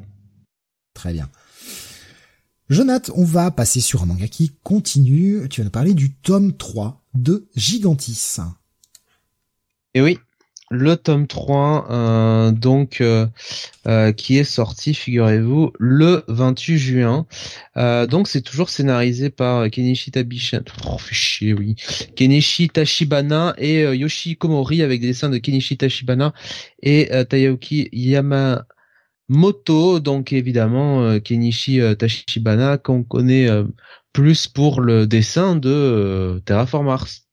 Mhm. et donc avec bah, le scénario de Terraform Mars qui eh ben, est en hiatus, eh bien il a lancé il a lancé de son côté ce nouveau manga qui s'inspire quand même largement de Terraform Mars, hein, puisqu'on a grosso modo une menace euh, un petit peu extraterrestre, enfin en tout cas on sait pas trop d'où ça vient, euh, qui vient euh, infecter euh, littéralement bah, des êtres humains, des même des êtres vivants, j'ai envie de dire, que ce soit des animaux ou des êtres humains, ça devient comme des parasites et c'est c'est assez horrible.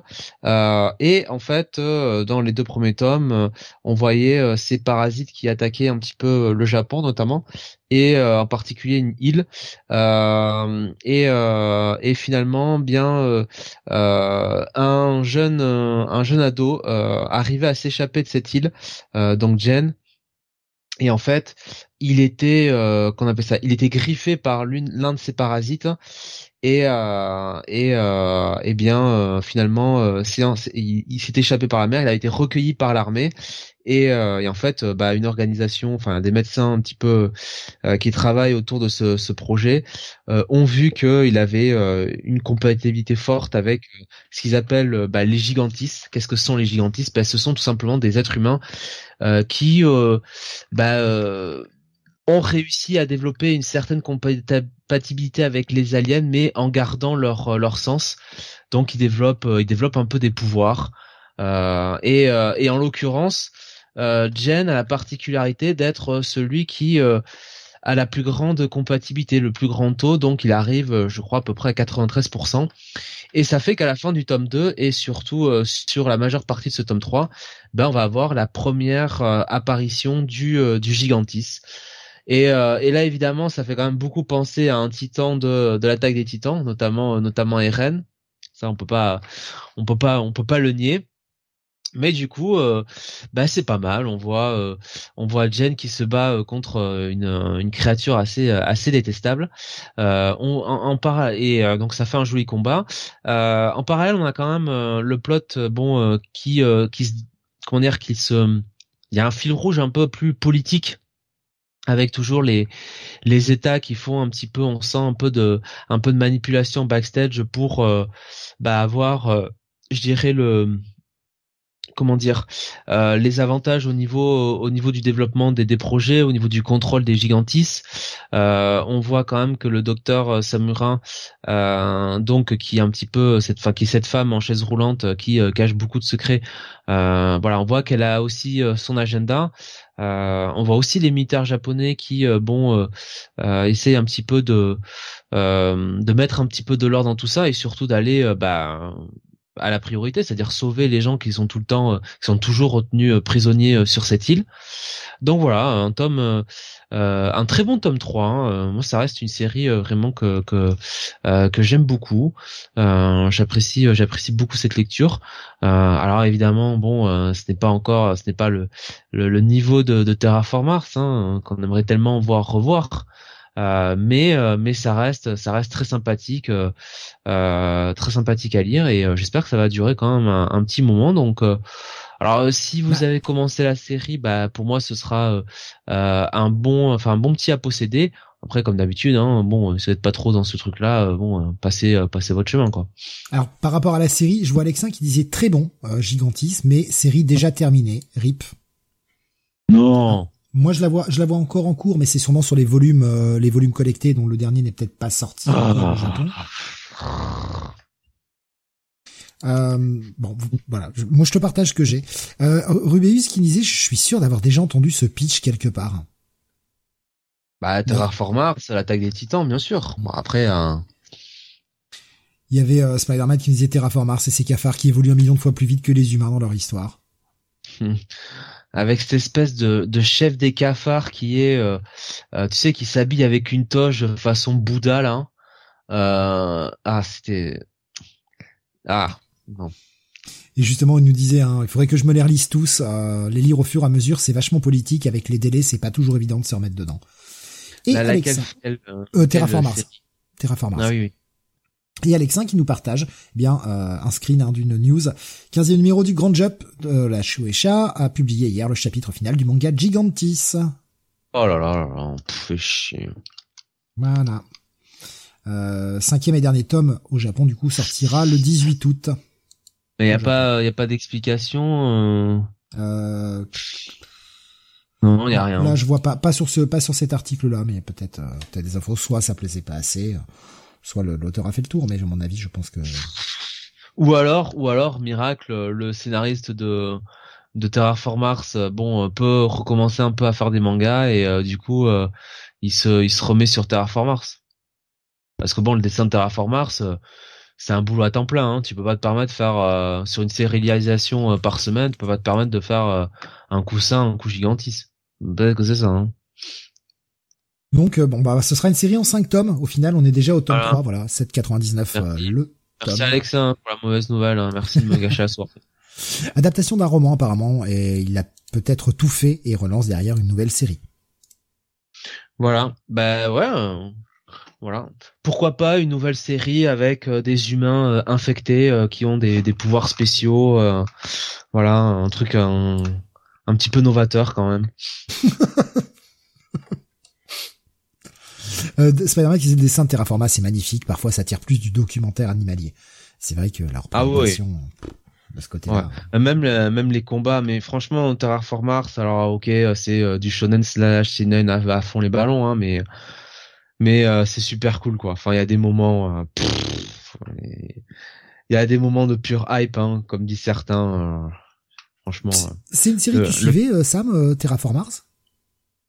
J'avais lu les premiers volumes deux trois premiers volumes, mais j'ai pas poursuivi au-delà. T'avais pas accroché plus que ça en fait? Pas plus. D'accord. Pourtant il y a la tranche de vie ça, hein, sur euh, sur Mars. Hein. Et c'est un qui dit mais du coup c'est pas fini Terraform Mars? Ben. Bah non. Pas vraiment. Bah écoute, euh, quand euh, ça s'est arrêté, clairement on lançait un peu la deuxième partie du manga. Bon en tout cas ce qui semblait être le, le, deuxième arc quoi. On était très loin de, on était très loin de la fin. Hein. Ah, c'est surtout en hiatus dû à des problèmes de santé euh, qui font que le, le, titre ne continue pas pour le moment. Un peu ce qui avait été le cas pour Beat, hein, dont on parlait tout à l'heure également. Bah à un moment il y avait aussi cette rumeur un peu un peu euh, bizarre où euh, il y avait des gens qui disaient que euh, il se mettait en hiatus parce que le manga était supposément raciste. Hein. Mais ah ouais? ouais. Ouais, il y a eu un gros truc avec, euh, bah, je te fais pas le dessin, hein, les cafards, tout ça. Hein. Il y avait un truc comme quoi, ouais, non, euh, même l'utilisation, si tu veux, de, des Chinois dans, euh, enfin, tu sais, il y a différents, différentes nationalités hein, sur les, mmh. les, les, les, personnages de Terraformers. Et donc le rôle des Chinois, bah tiens, voilà, c'est encore l'impérialisme japonais, tout ça, tout ça. Bon, vous lisez le manga, hein, si vous croyez ça. C'est déprimant. Bah oui, putain. Il y a tellement de tellement de trucs incroyables dans ce manga. Euh, Kenji, le, le boxeur euh, crevette. Oh là là, quel personnage incroyable. Donc en tout cas pour ce Gigantis, un, un, bon à lire de ta part, voire même un petit à posséder si vous avez déjà commencé le titre. Euh, voilà, ça continue, ouais, franchement, là, là on voit bien, on voit bien euh, où veut aller la série, même si finalement c'était la moitié de la série qui sait, peut-être que ça s'accélère sur la fin. Hein, voilà, comme disait Alexin, vu que c'est adapté d'un roman, peut-être qu'il a fini le roman au cinquième tome et euh, décide de passer à autre chose. Peut-être que sur les deux derniers tomes, il a fait 20 euh, tomes en deux tomes, quoi. Aussi ça, ouais. Ou ça ressortira sous un titre euh, Gigantis Re ou Re Gigantis, tu vois, comme ils sont très spécialistes au Japon de faire ce genre de, de trucs. Gigantis Berserk. Euh, voilà, on va passer à un autre titre qui sort, une autre nouveauté, alors d'un éditeur que je ne connaissais pas, je crois pas qu'on en ait jamais parlé, c'est peut-être un, nouvel éditeur, vous allez me renseigner là-dessus. Il s'agit de l'éditeur Saka, difficile de pas faire des blagues. Euh, le titre euh, s'appelle Great Trailers. Oui, alors l'éditeur existe depuis de nombreuses années, en fait c'est la filiale de Casterman, côté manga. C'est parfois un peu source de confusion d'ailleurs parce que Casterman aussi publie des mangas, donc je sais pas, je sais pas comment ils réorganisent leurs titres à l'intérieur. Et euh, Great Trailer, ça fait partie de ces séries qui euh, font un peu parler d'elle depuis euh, depuis un peu moins d'un an, que la série est toute récente au, Japon. Euh, Saka s'est apparemment précipité sur le titre et qui fait avant tout parler de lui pour ses visuels. Euh, puisque euh, Trailer c'est une série dans un contexte post-apo, donc le Japon s'est effondré suite à une série, je crois, de, tremblements de terre relativement violents. Et euh, dans ce cadre, on suit le personnage de Naoki qui travaille pour un institut qui a pour but de récupérer en fait un, certain nombre de technologies qui sont enterrées sous bah, les décombres de, ce qui reste du Japon pour essayer de reconstruire la civilisation là-dessus. Alors en, en plus en luttant en parallèle contre euh, d'autres forces, dont celle du continent, qui euh, essayent de récupérer tout ce qui peut être volé sur euh, sur le territoire japonais. Et en fait, tout change quand ce jeune Naoki, qui a l'air de disposer de certaines capacités, voire, même qui est peut-être pas vraiment humain, euh, va rencontrer une, une, jeune femme qui est poursuivie par euh, par des forces adverses, par des forces antagonistes qui tentent le tout par le tout pour le récupérer, la récupérer. Et va commencer ce grand affrontement en fait, euh, qui pour l'instant n'est pas pas vraiment expliqué.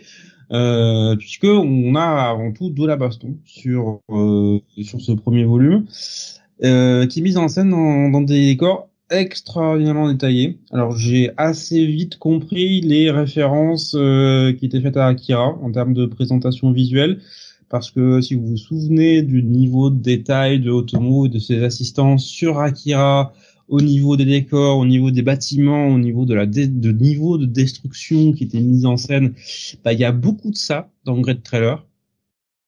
Avec un rythme qui est assez euh, assez soutenu euh, tout au long de ce premier volume pour, pour vous tenir en fait en haleine euh, en permanence. Euh, il y a de, tout le temps de nouveaux enjeux, on introduit assez régulièrement de nouveaux personnages et c'est assez imaginatif dans sa mise en scène et dans son déroulement. Donc ça c'est au niveau des qualités, au niveau des défauts, je dirais qu'on n'en sait pas encore suffisamment pour être vraiment impliqué dans l'histoire, dans l'intrigue et dans les dans ses enjeux en fait surtout. Parce que on comprend pas trop ce que la, la, la, gamine a de spécial, pourquoi tout le monde est après elle, pourquoi quelle est sa pourquoi est-elle la, la personne la plus importante de toute l'histoire de l'humanité? Enfin, il y a, y a, tout ça qui est euh, un peu joue, qui se joue là-dedans. Donc euh, on est, euh, je, en fait, moi je suis sorti de là à la fois impressionné parce que effectivement visuellement c'est une claque il y a, y a, un vrai soin qui est apporté au niveau du dessin, de la mise en scène et, euh, du, euh, comme je dis, du détail des décors. Et en même temps, les enjeux de l'histoire sont pas des plus clairs, ou alors ça manque d'investissement en fait dans, dans d'investissement en termes de lecteur euh, dedans pour apprécier véritablement pourquoi pourquoi les personnages sont importants et pourquoi on doit les soutenir et être derrière eux. Donc c'est réaction partagée sur ce premier volume. Je pense que c'était vraiment un premier volume pour installer euh, l'histoire et les personnages et que ça va se révéler sur les tomes suivants. Je suis suffisamment intrigué pour commencer. Je suis pas accroché, accroché. Voilà, c'est pas, c'est pas une claque. C'est une bonne petite lecture, mais euh, qui a du potentiel et qui mérite d'être développé dans les prochains volumes. Le premier. Dire un, à lire, à lire. Premier tome est sorti fin juin, euh, le, 28 juin pour être précis. Prochain tome est annoncé pour le moment pour le 25 octobre. On est au, à 8,45 hein, le, le tome. Tellement seulement deux tomes sortis au Japon, donc c'est vraiment une série, comme tu l'as dit, sur laquelle ils sont jetés euh, très très vite. Euh, nous disait, ce mangaka avait également fait un manga Apple Seed qui était visuellement très sympa. Euh, Apple Seed, attends. Peut-être un, spin-off.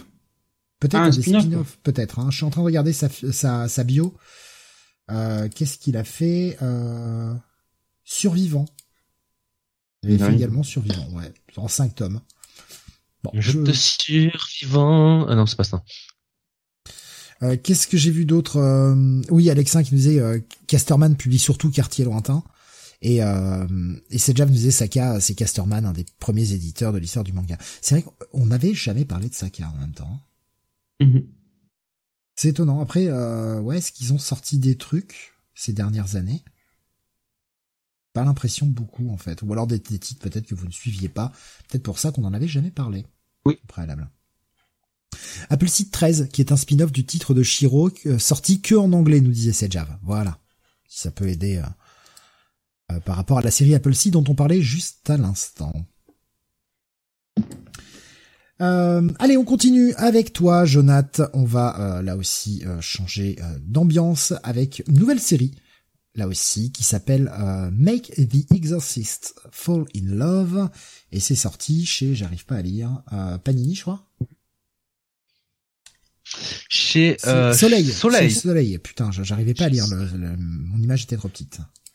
Oui, oui. Hein, peut-être que si on était sur euh, un autre site de news, peut-être qu'on aurait mieux vu. Non, mais c'est que je, regardais que la, la, la, la, jaquette, mais que le retour sur mon Streamlabs et c'est tout petit, donc euh, j'arrivais pas à lire le, le truc.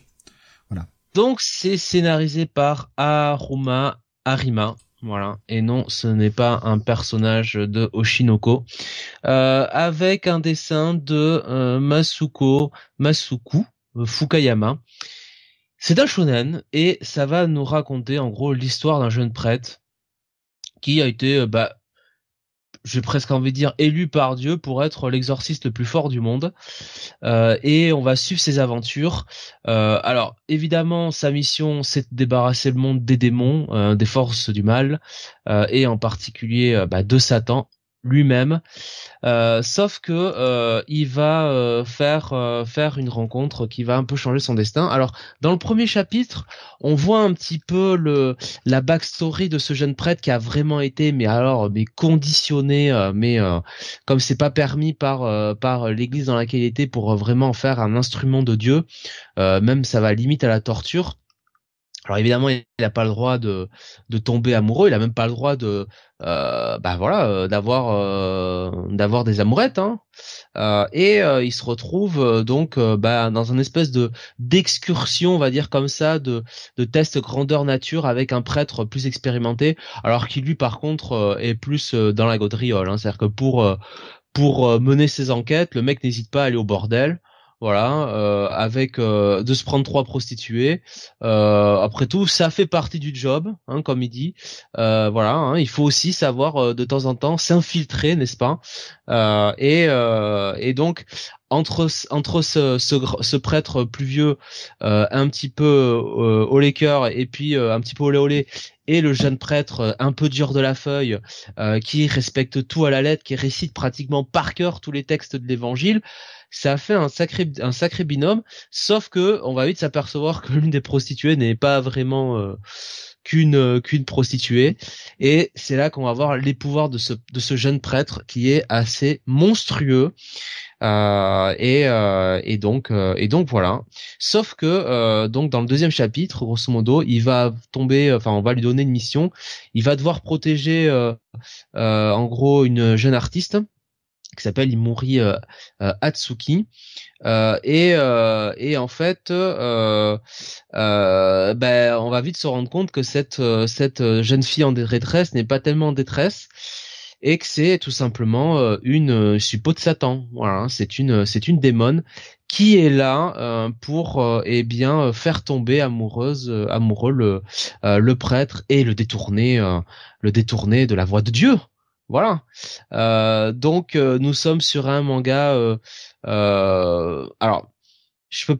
C'est pas vraiment de la rom-com, hein, parce que c'est quand même plus, c'est quand même plus du shonen pur. On va pas se mentir, mais voilà, on sent qu'il y a des, des, petits rapprochements qui vont se faire. Euh, le prêtre est quand même assez barjot hein, parce que dans le premier chapitre, euh, pour euh, comme si tu veux, il est aux prises avec donc une succube, enfin en tout cas une espèce de, un même un démon, enfin le démon de Asmodeus, hein, le démon de de la luxure, enfin qui représente la luxure. En gros, le meilleur. son la meilleure. Son pouvoir, en gros, c'est de ramener toutes les filles du village, donc évidemment qui sont toutes à poil, et d'essayer de tenter le, le prêtre. Euh, et le prêtre, si tu veux, bah, pour éviter bon euh, d'avoir Popol euh, qui, euh, hein, voilà, hein, en gros, il pense à un vers de, de un verset de de l'Évangile qui dit, bah grosso modo, quand tu as ces ces choses-là qui ressent, tu dois te, tu dois faire un châtiment corporel, quoi. Donc il s'arrache l'œil, littéralement il prend son œil à la main et, euh, et voilà, hein, ça le guérit de tous ses péchés, hein, si je puis dire. Euh, donc voilà, c'est aussi c'est aussi assez graphique. Et donc vous allez voir quand même qu'on qu'on qu'on euh, qu'on a un prêtre assez assez barge. on a donc une démone qui essaye de le tenter un petit peu, mais qui se rend compte qu'elle est quand même entre le marteau et l'enclume. Hein. entre ce prêtre un petit peu dur de la feuille et Satan qui a quand même son plan. Euh, et puis par-dessus marché, on a quand même toutes sortes de démons parce qu'on va l'auteur euh, l'auteur on sent a bien exploré euh, toute la mythologie de la religion chrétienne, de la Bible. donc on va vraiment avoir tout le panthéon un peu des, des démons. Hein. Je vous ai cité Asmodeus, hein, mais vous en allez avoir plein. et il y a le surfond de bien sûr les sept péchés capitaux. franchement, c'est pas c'est pas déconnant comme manga. Alors c'est un shonen comme voilà, hein, je tape dans un arbre, il y en a probablement 20 euh, qui tombent. Euh, mais euh, mais la lecture, la lecture est sympathique. Il y a un dessin franchement qui est de très très bonne qualité. et quand il y a les pouvoirs, bah, les pouvoirs du prêtre qui, qui sont en action, il y a quand même gros déchaînement hein, sur le dessin. Alors c'est pas non plus la folie d'un d'un d'un hein, mais franchement il y a des il y a des moments graphiquement très très très très forts. L'histoire est assez convenu quand même, mais ça reste correct quoi. Pour moi, c'est un bon petit à lire quoi. Franchement, euh, c'est euh, ça fait le café. Euh, Alex dit bah, il est con, il s'arrache la bite, c'est plus rapide. Euh, oui, mais après pour s'en servir, c'est plus compliqué. mais oui, non, mais c'est par rapport aussi au verset, au verset de l'évangile, quoi. Parce que si dès l'évangile tu disais, bon ben, euh, quand t'as été tenté par le genre féminin, coupe-toi la bite, Bon, tu vois euh, directement, euh, je sais pas, là, l'évangile, ça fait un peu moins chialer quand même hein, dans l'écriture. Hein. oui, pour la reproduction, ce serait moins simple. Euh, donc ouais, Paris, on l'a dit, hein, chez Soleil, 6,99 le tome. Prochain tome est apparemment prévu pour le 18 octobre. Et il y a actuellement 5 tomes au Japon et ça a toujours l'air d'être en cours comme série. Oui, oui. Alors c'est publié sur le Shonen Jump Plus. Donc euh, ça fait un peu le parcours finalement de euh, bah de Dan Dan Dan euh, et même de Chainsaw Man. Hein, je... Non attends, Chainsaw Man ça a démarré sur Shonen Jump Plus ou c'est la suite Je sais plus. Non, ça a commencé dans le Jump. Et c'est qui est arrivé sur le. Ah voilà. J'ai mis sur Okibé. Oui, non. c'est pour réagir vraiment en direct. ouais. Euh, donc ouais, euh, une lecture qui tape plutôt euh, plutôt intrigué et dont tu iras lire la suite, j'imagine. Hein. C'est un peu, si tu veux, alors je préfère cette série-là, mais c'est un peu une série, euh, tu vois, dans le genre euh, mariage toxine. Euh, avec ce, euh, ce, comment dire, ce, ce mec qui, oui, ce mec qui, qui, maîtrise les poisons et qui en gros était dans une course pour trouver sa promise avec qui se marier et qui au passage, bon, a des combats un peu, un peu invraisemblables. On reparlera en septembre. Ah oui, oui, bah oui, voilà donc un, bon à lire, euh, euh Jonathan. Oui. On continue avec euh, bah, de la violence. Ah, là, par contre, ah oui, ah oui, Bon, je sais pas comment le qualifier autrement. De la violence. Le dixième tome de, de Ken est sorti. Euh, parlons en même temps, hein, précisons-le, est sorti également le spin-off sur Julia. Euh, J'avoue que j'ai acheté les deux moi que le, le week-end dernier et j'ai tellement bossé que j'ai pas eu le temps de trop lire. J'ai feuilleté un peu Julia pas très beau. Hein. Mais je vois pas ce que tu peux raconter sur le personnage de Julien, honnêtement. Mais j'ai pas trop compris. Euh, j'ai commencé à le feuilleter euh, vite fait. Euh, j'ai lu les premières pages là comme ça, et bah, je comprenais pas trop comment où ça se situait, comment. Bon, après j'ai juste lu les premières, hein, donc les premières pages. Donc je sais pas les dix premières pages vite fait quoi. je pense que Rao a quitté son cheval pour Julien. Bah non. C'est ouais. une bonne remarque. C'est vraiment histoire de faire la complète. Euh, son cheval ne lui procurait pas euh, ce que Julia pouvait lui procurer. Pourtant, un cheval, c'est quand même bien en vrai. Hein. Mon avis, le cheval, euh, je peux te dire, il stimulait un peu plus Rao hein, le soir. Hein. Mais oui, enfin le, le, truc, bon, c'est un seul tome, la légende de Julia, et le tome est proposé à 8 euros, je crois, 7,99, un truc comme ça. Donc il est moins cher parce qu'il est aussi plus petit. Donc ils ont quand même adapté le prix en fonction du, de la taille du tome. Toujours bon de le rappeler. Contrairement à ce tome-là, qui est à 14,99 évidemment, euh, ça, ça ne change pas pour Okutonoken. Mais c'est de son développement. Oui, parce que c'est quasiment un tome double. Et euh, j'espère que tu auras vite, vite l'occasion d'aller lire ce tome 10 de Kuto no Ken. Parce que c'est quand même l'un des volumes, voire le volume le plus important de la série à ce stade. Ouais. Euh, moi, à l'époque où je les avais lus, en plus, je, je m'étais pas, je, je m'étais arrêté un petit peu avant. Donc ça, c'est vraiment du, là, on attaque des choses que j'ai vraiment jamais lues, quoi. Moi, et tout.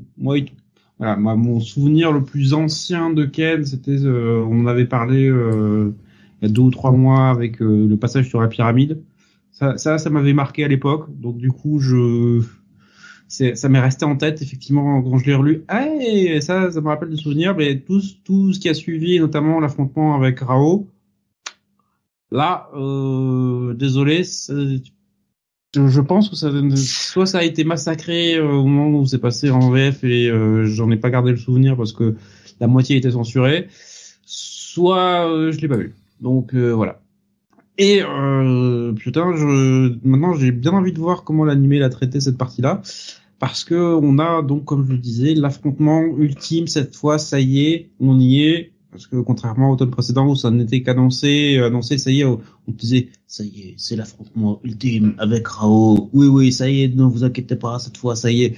Parce que tu, tu, sens bien en fait que euh, Buronson et euh, ils, ils, ont bien capté qu'avec euh, Rao, ils avaient euh, ils avaient touché le gros lot quoi. C'est euh, ils avaient enfin trouvé l'antagoniste euh, qui arrivait à défier vraiment Ken, à le mettre en danger, à euh, provoquer dans ses, à le pousser dans ses retranchements et dans ses ultimes limites. Donc ils essayent, tu le vois dans ce dixième volume encore, de le faire durer et de faire en sorte que ça dure le plus longtemps possible, tout en rajoutant en fait des couches dans la psychologie de Rao qui le rendent en fait encore plus intéressant notamment toute sa relation avec Julia, pourquoi, d'où vient cette fascination, et jusqu'où il est prêt à aller en fait pour vaincre Ken derrière, ou ne pas aller. Voilà, c'est euh, ça aussi, sachant que c'est euh, là on entre dans la course au super pouvoir euh, comme comme jamais. Hein. Autant, je vais pas dire qu'il y avait une, un semblant de réalisme dans les combats dans Ken, donc jusque là, ne, ne plaisantons pas. Voilà, Avec un doigt la tête qui explose. c'est ça, voilà. Mais là, tu passes un cap hein, dans ce dixième volume. C'est-à-dire que voilà, manifestation d'aura, euh, euh, je t'écrase juste avec euh, la pression de ma force, euh, sans bouger le petit doigt, enfin, ce genre de truc. Hein. C'est dans la pyramide du Nanto là, enfin c'est dans le le, le... c'est c'est c'est c'est c'est cet homme-là là ou euh, hmm. Non, la pyramide est dans il y a deux ou trois volumes. Non, enfin pas la pyramide, mais le le, le QG du du Nanto là, enfin avec euh, euh, c'est pas ça là avec le truc qui s'effondre à un moment donné? Non, c'est pas ça. Non, je crois pas. Ah d'accord. Mais voilà, donc on arrive à, cet affrontement ultime entre entre Ken et Rao. Euh, sachant qu'on a quelques péripéties en cours de route avec euh, un Ken qui à un moment devient aveugle, puis à bout d'un moment il dit bon bah ça y est je suis plus aveugle, ça va mieux, c'est guéri. En se concentrant très fort, sans qu'il a dû le guérir, je pense. C'est ça. c'est sa, virilité en fait qui l'a guéri. il, a tellement de testostérone qu'il a des yeux. Non, moi, pas aveugle. La Shiryu spéciale nous dit Alexandre, mais c'est tellement ça. ah Shiryu, putain, lui c'est pareil quoi. Franchement, c'est tellement bien fait que tu pardonnes en fait ces, ces petits écarts parce que tous les personnages mais exudent le charisme en fait à tous les euh, par tous les ports, dans toutes les cases euh, et euh, et Rao encore plus et tu sais plus trop en fait si t'es censé le détester ou l'admirer parce que putain il, pète, le charisme en fait. Alors c'est une ordure. Ouais, ouais. putain, il dégage quand même pas mal. Hein. C'est une sacrée ordure hein, quand même. Hein. Ouais. Mais donc bah, après gros, ce, bon ce côté à posséder. Ce côté over the top dont tu parles Sam, enfin quand tu vas quand tu vas lire au couteau no Ken, tu t'attends à ça. Bah oui, c'est ce que tu veux. C'est bah, déjà ne serait-ce que la façon de, de, représenter les que ce soit Ken en lui-même bardé de muscles, ou le, monde, ou les corps, ou à peu près n'importe quoi. C'est enfin tu t'y vas t'y vas aussi pour ça. Tu t'attends pas du réalisme. Enfin ce mhm. serait enfin là tu t'es planté de série si t'y vas pour ça quoi vraiment. Et le but c'est ce côté over the top quoi. J'arrive pas à positionner un à positionner ce, ce tome. Enfin, moi j'ai moi j'ai j'ai lu, euh, enfin j'ai j'ai tout lu, enfin j'ai tout vu surtout. Donc. Euh, Alors bah là, vu qu'on est au volume 10 par rapport à l'ancienne édition, ça doit représenter peut-être le volume 15, 16, peut-être un peu plus. Ah, et, c'est, c'est, ah oui, non, mais Ken, il arrive sur le cheval, non? Alors, c'est ça? Alexandre, oui, oui. dit, c'est la fin de la première ah, partie. Ah voilà, d'accord. Ah bah oui, je comprends mieux. Oui, effectivement. Ben là, c'est un Rao qui a quand même euh, largement évolué par rapport à sa première apparition, quoi. Ça. On sent qu'il a quand même, il a quand même essayé de le, de l'adoucir un petit peu, parce qu'au début, bon, Rao, il a ce côté un peu euh, tyran euh, et il est et, il est sur ce côté en gros de euh, bon au fur et à mesure en gros on nous explique que Rao s'il fait un peu ce joug là du du du fin de son son règne c'est pour euh, amener de l'ordre dans un monde euh, qui en a pacifier en fait le monde et c'est il t'explique en fait que c'est deux visions de comment pacifier les choses entre Ken et Rao grosso modo. Entre Rao qui dit ben il faut le faire par la violence et Ken qui dit ben non en fait. Voilà faut être gentil et si vous n'êtes pas gentil, je vous défonce. C'est pas gentil. Et puis au final, ça se... Et puis au final, ça se résume à une bataille autour d'un cheval euh, et de Julia, quoi. C'est tout. Hein. Mm-hmm. Il y a, alors je prends les réactions que je vois passer sur le sur le chat. Euh, c'est déjà de dire en même temps, j'adore Okuto no Ken, mais sachant que la fin de la série est déjà un peu à chier selon moi, j'ai jamais compris l'intérêt des, des spin-offs. Il y avait, euh, oui voilà, Romano disait j'aime bien celui sur Rao, voilà, parce que Alexandre disait tous les spin-offs de Okuto no Ken me font relativiser les Saint Seiya. Euh, c'est en réponse à tout ça. Euh, Bonjour. euh, la seconde partie est poussive, nous disait Romanoïde pour euh, pour Okuto no Ken. Et, bah, tu disais qu'on arrivait à la fin de la première partie, mais ça m'étonne pas parce que très sincèrement, la série pourrait s'arrêter là en fait, parce que bah, on arrive à la fin de la partie avec Rao, qui ça, ça va être difficile en fait de faire plus charismatique que lui. Et comme t'es dans une série qui est fondamentalement shonen où en fait pour continuer t'es censé monter encore euh, d'un cran et euh, toujours en fait c'est l'effet d'escalade à chaque fois. Comment tu fais pour aller plus loin que Rao? Ben je sais pas trop. Mais euh, là là on est au quantum 10 comme tu l'as dit il en reste que 8 à sortir hein, pour conclure cette édition. Donc effectivement si on est à la fin de la première partie pour ceux qui n'aiment pas trop c'est peut-être le moment de partir là sauf si la partie n'est pas complètement finie est-ce que est-ce que ça s'arrête vraiment à la fin de ce tome-là, euh, le combat contre Rao, ou est-ce que c'est à finir Oui, oui, ça s'arrête là, hein. c'est fini. Donc, si vous aimez pas la partie 2, vous pouvez peut-être euh, pouvez peut-être arrêter là, peut-être sortir du truc. Euh, il reste 8 tomes derrière. Bon. Euh, oui, il y avait Alexin qui t'a partagé tout à l'heure, Sam, si ça t'intéresse, que tu te demandais à ce que ça pouvait donner en animé. Il a partagé bah, le, coffret de la série télé là qui est vendu sur Anime Store, je crois que ça va être ça. oui, c'est ça. Euh, qui en plus actuellement à 50 balles au lieu de 129, enfin 130. Voilà. Et avec la VOST et la VF. Pour ah, euh, double, pour double plaisir. Et euh, non massacré. Ouais, je sais pas. Là, je sais pas. Mais en tout cas, vous avez la version, le doublage FR et le doublage japonais. Donc le doublage en mode, on s'en bat les couilles et le doublage sérieux, quoi. Euh, bon bah voilà. Euh, Romaïf qui dit si ça s'arrête vraiment à la fin de la première partie, c'est cool. C'est vrai que ça permet de sortir de la boucle si on si on n'aime pas trop quoi. Faut reconnaître quand même que euh, Crunchyroll l'a sorti euh, sans accro hein, pour le moment. Il n'y a pas de retard. Oui, un tome par mois. Ouais. Là pour ça, euh, c'est pro hein, chez eux. Il n'y a pas de problème de, de droit. oh j'ai oh j'ai glissé, pardon. Excusez-moi. J'en ai remis un coup. Oh pardon. C'est vrai que ça, ça, sort très vite et puis euh, les spin-offs sortent, ça, ça déconne zéro. Hein. Euh, il y avait euh, qui c'est qui nous disait ça tout à l'heure Alors j'essaie de retrouver son message qui nous disait Julia c'est Redconland. Je crois que c'est Alex qui disait ça.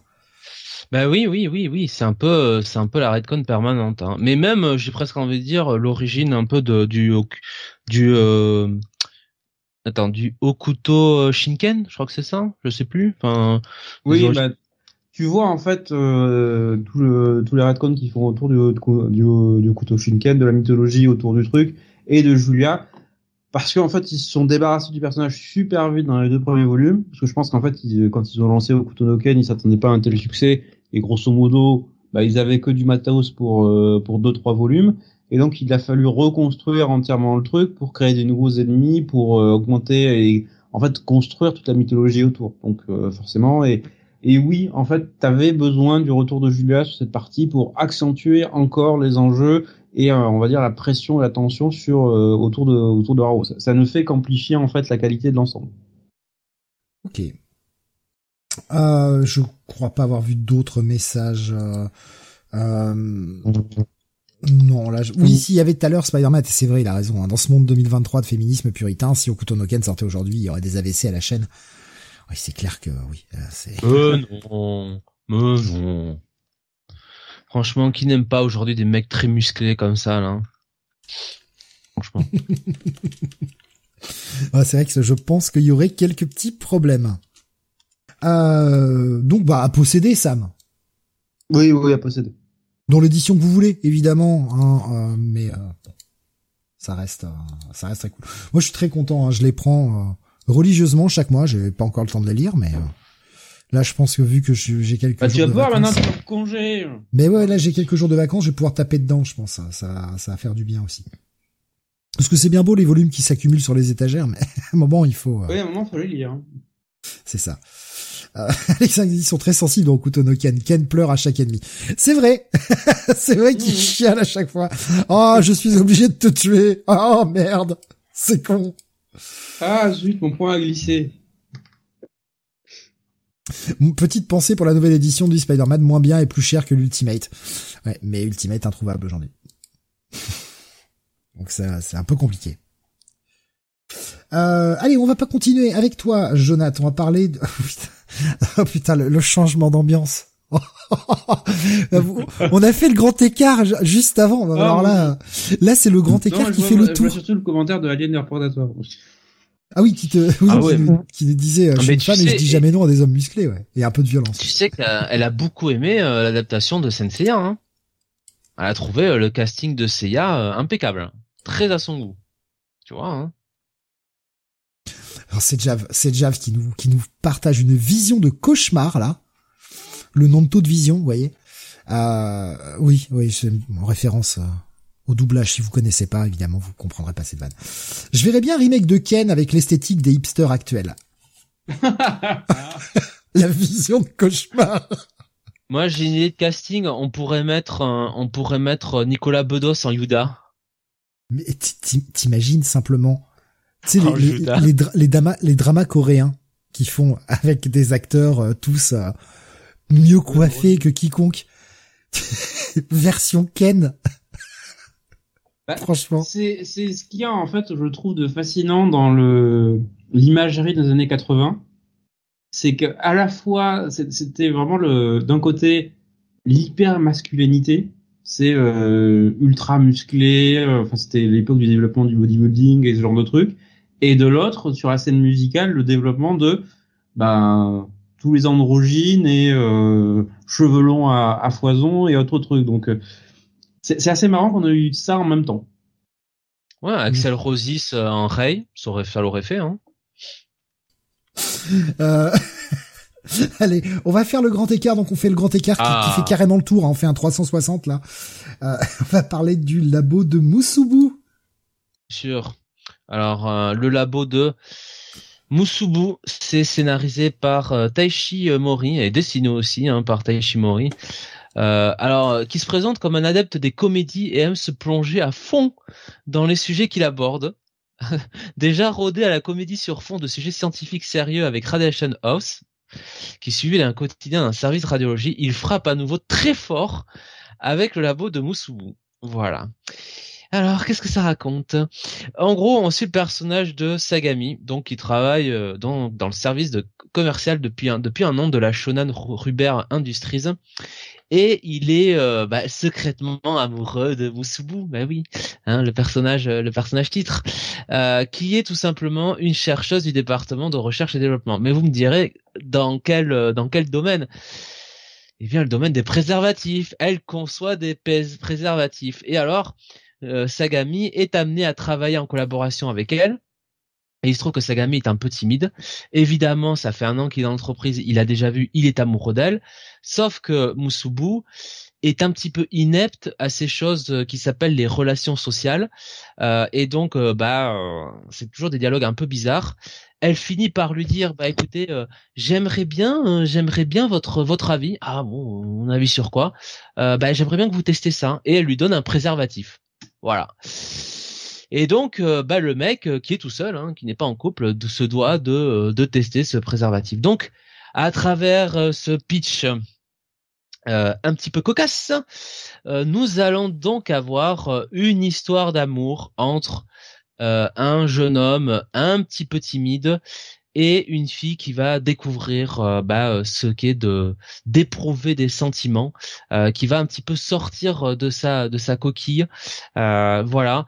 Et autant vous le dire tout de suite, ce n'est pas très passionnant. On s'emmerde beaucoup là-dedans. C'est euh, c'est très guimauve. Voilà, hein, c'est ça apprend beaucoup au premier degré. Alors je note hein, euh, un sujet très, je note sur un site de manga un sujet très sérieux et bien documenté pour une comédie romantique atypique, fraîche et scientifique. Alors là, je sais pas qui a pondu ça, mais euh, si je suis l'éditeur français là, je, je lui je lui donne euh, un petit pourcentage hein, parce que là il a fait le boulot. Hein. Euh, non, franchement, euh, c'est sympathique. C'est pas méchant. Pas le seul, hein. T'es pas le seul à trouver ça chiant parce que sur Onusé, je suis tombé dessus en scantrad. C'est chiant comme la pluie.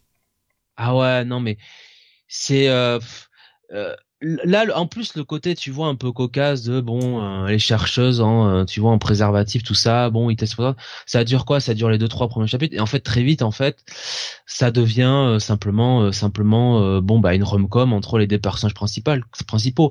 Et on a lu ça un milliard de fois.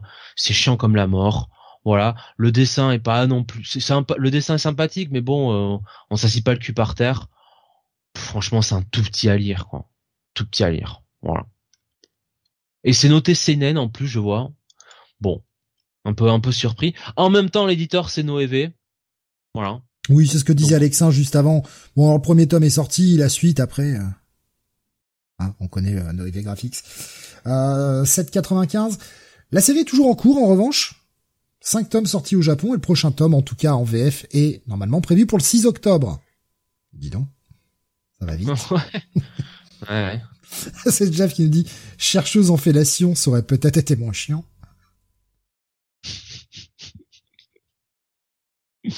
sans doute, sans doute.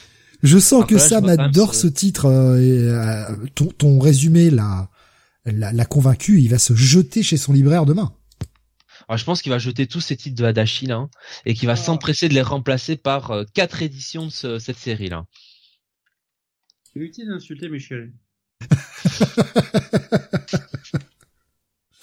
on parlera de, du du du du, euh, du navrant auteur de Chainsaw Man tout à l'heure aussi. juste juste le petit souffle. Ah, le, mec est choqué. Moi, ça me suffit. Ça m'a fait la soirée. Merci Sam. Merci beaucoup. Mais déjà, t'as commencé en me disant que t'étais en congé, donc ma jalousie est au sommet. Si maintenant tu insultes certains de mes auteurs préférés, euh... ça va pas bien se passer. Hein. Sam a profité de son week-end. Hein.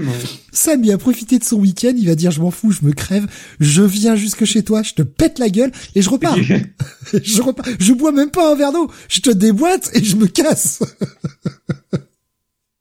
J'aurai la politesse de prendre un verre d'eau. Ensuite, je pèterai le verre. Sur toi, on sent par terre. Tiens. plus jamais tu parles d'Adachi comme ça. Plus jamais. Ouais, en plus Adachi, j'aime bien. Ah, j'aime bien. Mais oui, oui, non, mais oui, c'est euh, ça, ça fait partie, ça fait partie des grands qui ont qui ont son influence. Ah. Et, et son trait est peut-être un peu simpliste par rapport à à des auteurs d'aujourd'hui. Mais moi, c'est le trait avec lequel j'ai grandi, en fait. C'est le trait qu'on avait dans les mangas qu'on voyait, euh, enfin les animés que l'on voyait dans le club Dorothée, tout ça. Donc, ce type de trait-là, moi, j'y suis très sensible, en fait. Moi, ça me pose pas de problème. Euh... Spider-Man qui dit quoi Steve est en congé et comme par hasard aujourd'hui il y a un accident mortel sur la route. Oui hommage. Eh les gars, j'ai pas pris de congé depuis euh, mois d'octobre. Hein. Euh, j'y ai droit. Merde. Quand même.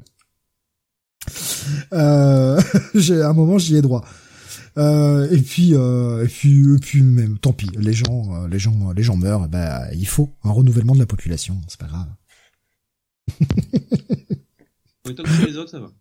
C'est ça, c'est ça. Et Alexandre nous dit Adachi, c'est toujours le même design des persos. Ah, mais bien sûr. Et les mêmes oui, mais ça évolue avec. Ouais, après, il y a tellement d'auteurs qui, qui nous font ça tout le temps, quoi. Qui, qui nous font toujours le même type de design. Hein. C'est, mais je pense que c'est aussi la, la vieille école.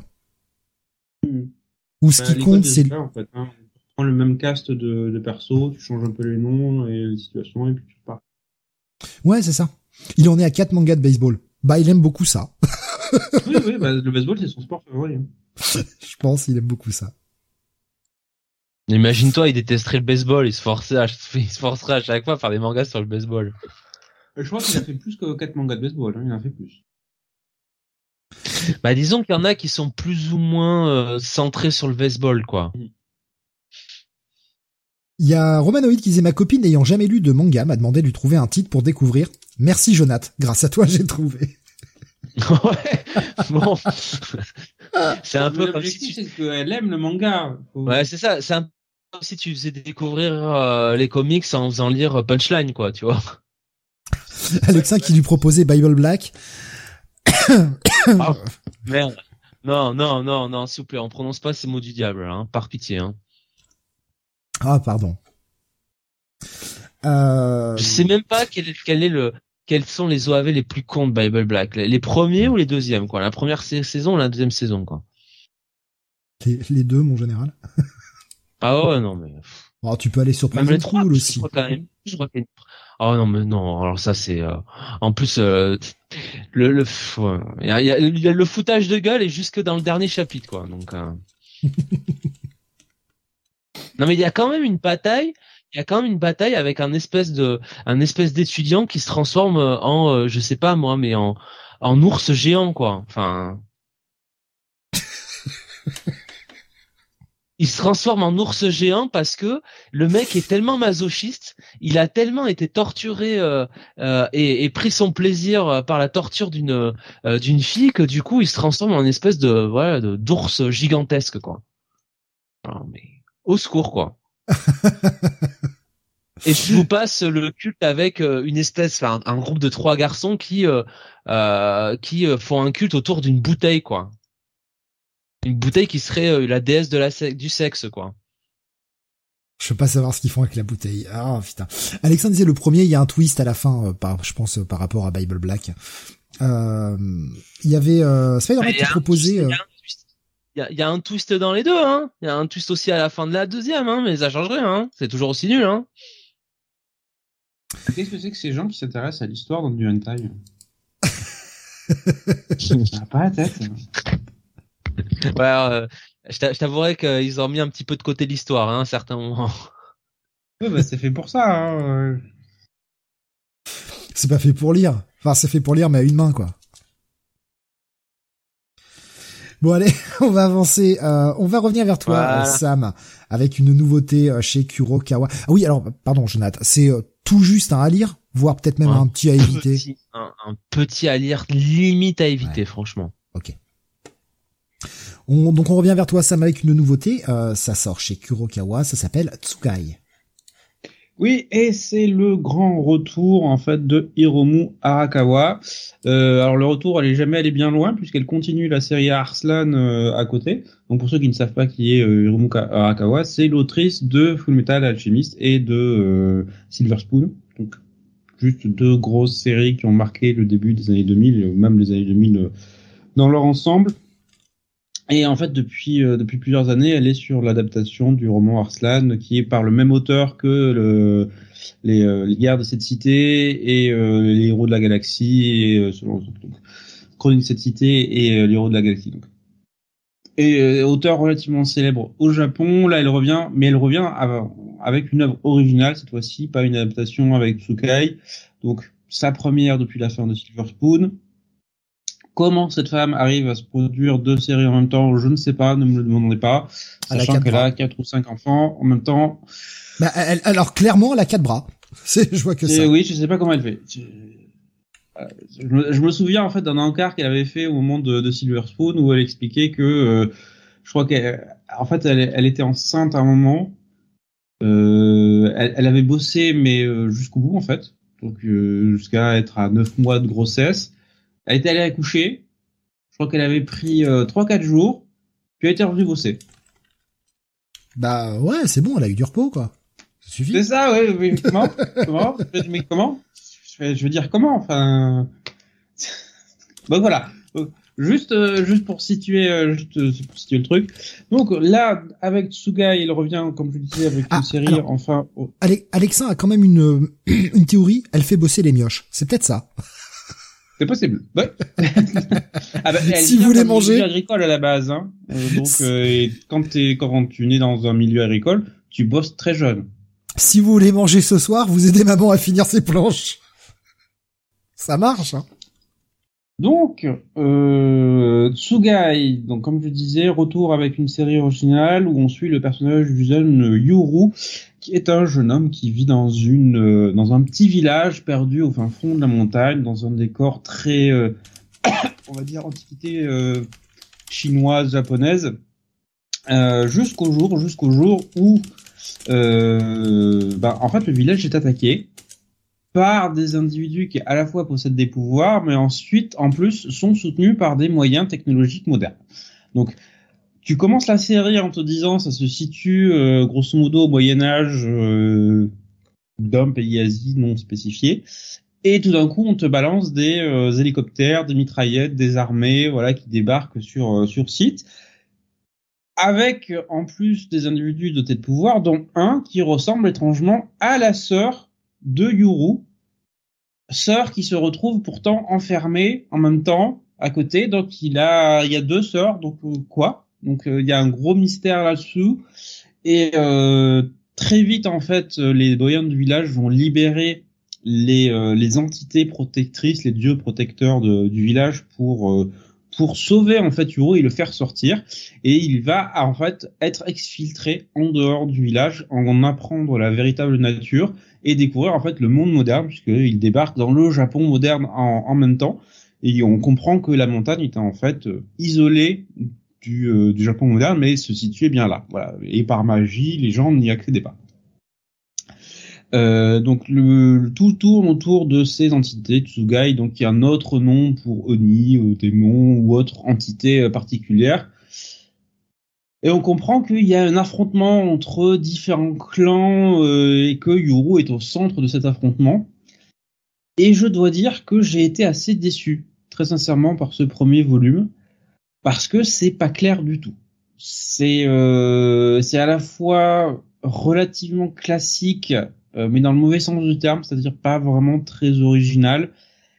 Et en même temps, tu te dis, d'accord, mais où ça va? Qu'est-ce que ça va raconter? Je voilà, je, je ne suis pas du tout convaincu par cette nouvelle histoire. C'est euh, surtout que en fait le personnage de Yuru, tu te dis bon, il va demander des explications, c'est le cas. À plusieurs demandes, à plusieurs reprises en fait parce qu'il est exfiltré, euh, un clan le- l'accueille. En fait, à plusieurs reprises, mais ok, mais expliquez-moi qu'est-ce qui se passe, pourquoi, comment, qu'est-ce qui est arrivé à mon village, quel est en fait le mystère autour de ça? Quelles sont euh, les informations autour de ces clans qui s'affrontent l'un les, les uns les autres? Et à chaque fois, on dit oui, plus tard, plus tard, il faut qu'on se mette à l'abri, il faut qu'on se mette à l'abri, il faut qu'on se mette à l'abri. Et tu te dis mais ça dure des jours en fait. Et euh, t'es sûr que t'as pas cinq minutes pour euh, pour lui expliquer? C'est-à-dire que t'as cinq minutes pour faire la conversation sur un sujet qui n'a rien à voir, pas cinq minutes pour lui expliquer en fait le contexte et d'où de, de ce qui se passe. Alors tu comprends qu'en fait euh, c'est volontaire de la part de, de, de l'autrice pour retarder, je pense, de développer plus avant le- les trucs et se ménager en fait des surprises dans le déroulement de l'intrigue. Mais en fait, ça fait pas naturel. T'as un côté non organique dans, dans ce développement qui fait que euh, t'es pas trop intéressé. Voilà. Je, je pense que c'est pour moi le fait que les enjeux soient pas assez connus fait qu'ils sont mal évalués. Donc du coup, les, le niveau de menace et de tension est relativement faible et euh, surtout d'im- d'implication en, en tant que lecteur. Donc ouais, il y a voilà, il y a, y a des éléments qui sont séduisants du par euh, le talent d'Arakawa, que ce soit dans le dessin, que ce soit dans les petites touches d'humour, que ce soit voilà dans les euh, les idées qui sont mises en scène. Mais l'histoire en elle-même, il y a y a du taf. Il y a du taf pour construire et amener quelque chose de vraiment prenant derrière. Donc euh, faut il y a il y a des il n'y a pas suffisamment d'informations qui sont données dans ce premier tome, alors qu'elles devraient l'être en fait. Elles devraient l'être de manière simple et organique dans le déroulement du récit. C'est faire compliquer quelque chose qui ne l'est pas. J'ai vu quelques euh, quelques réactions. Hein, petit à lire et uniquement parce que c'est à quoi C'est-à-dire que ce serait une autre autrice en fait. Je dirais que ce serait un pass. Là, c'est Arakawa, donc je lui fais confiance.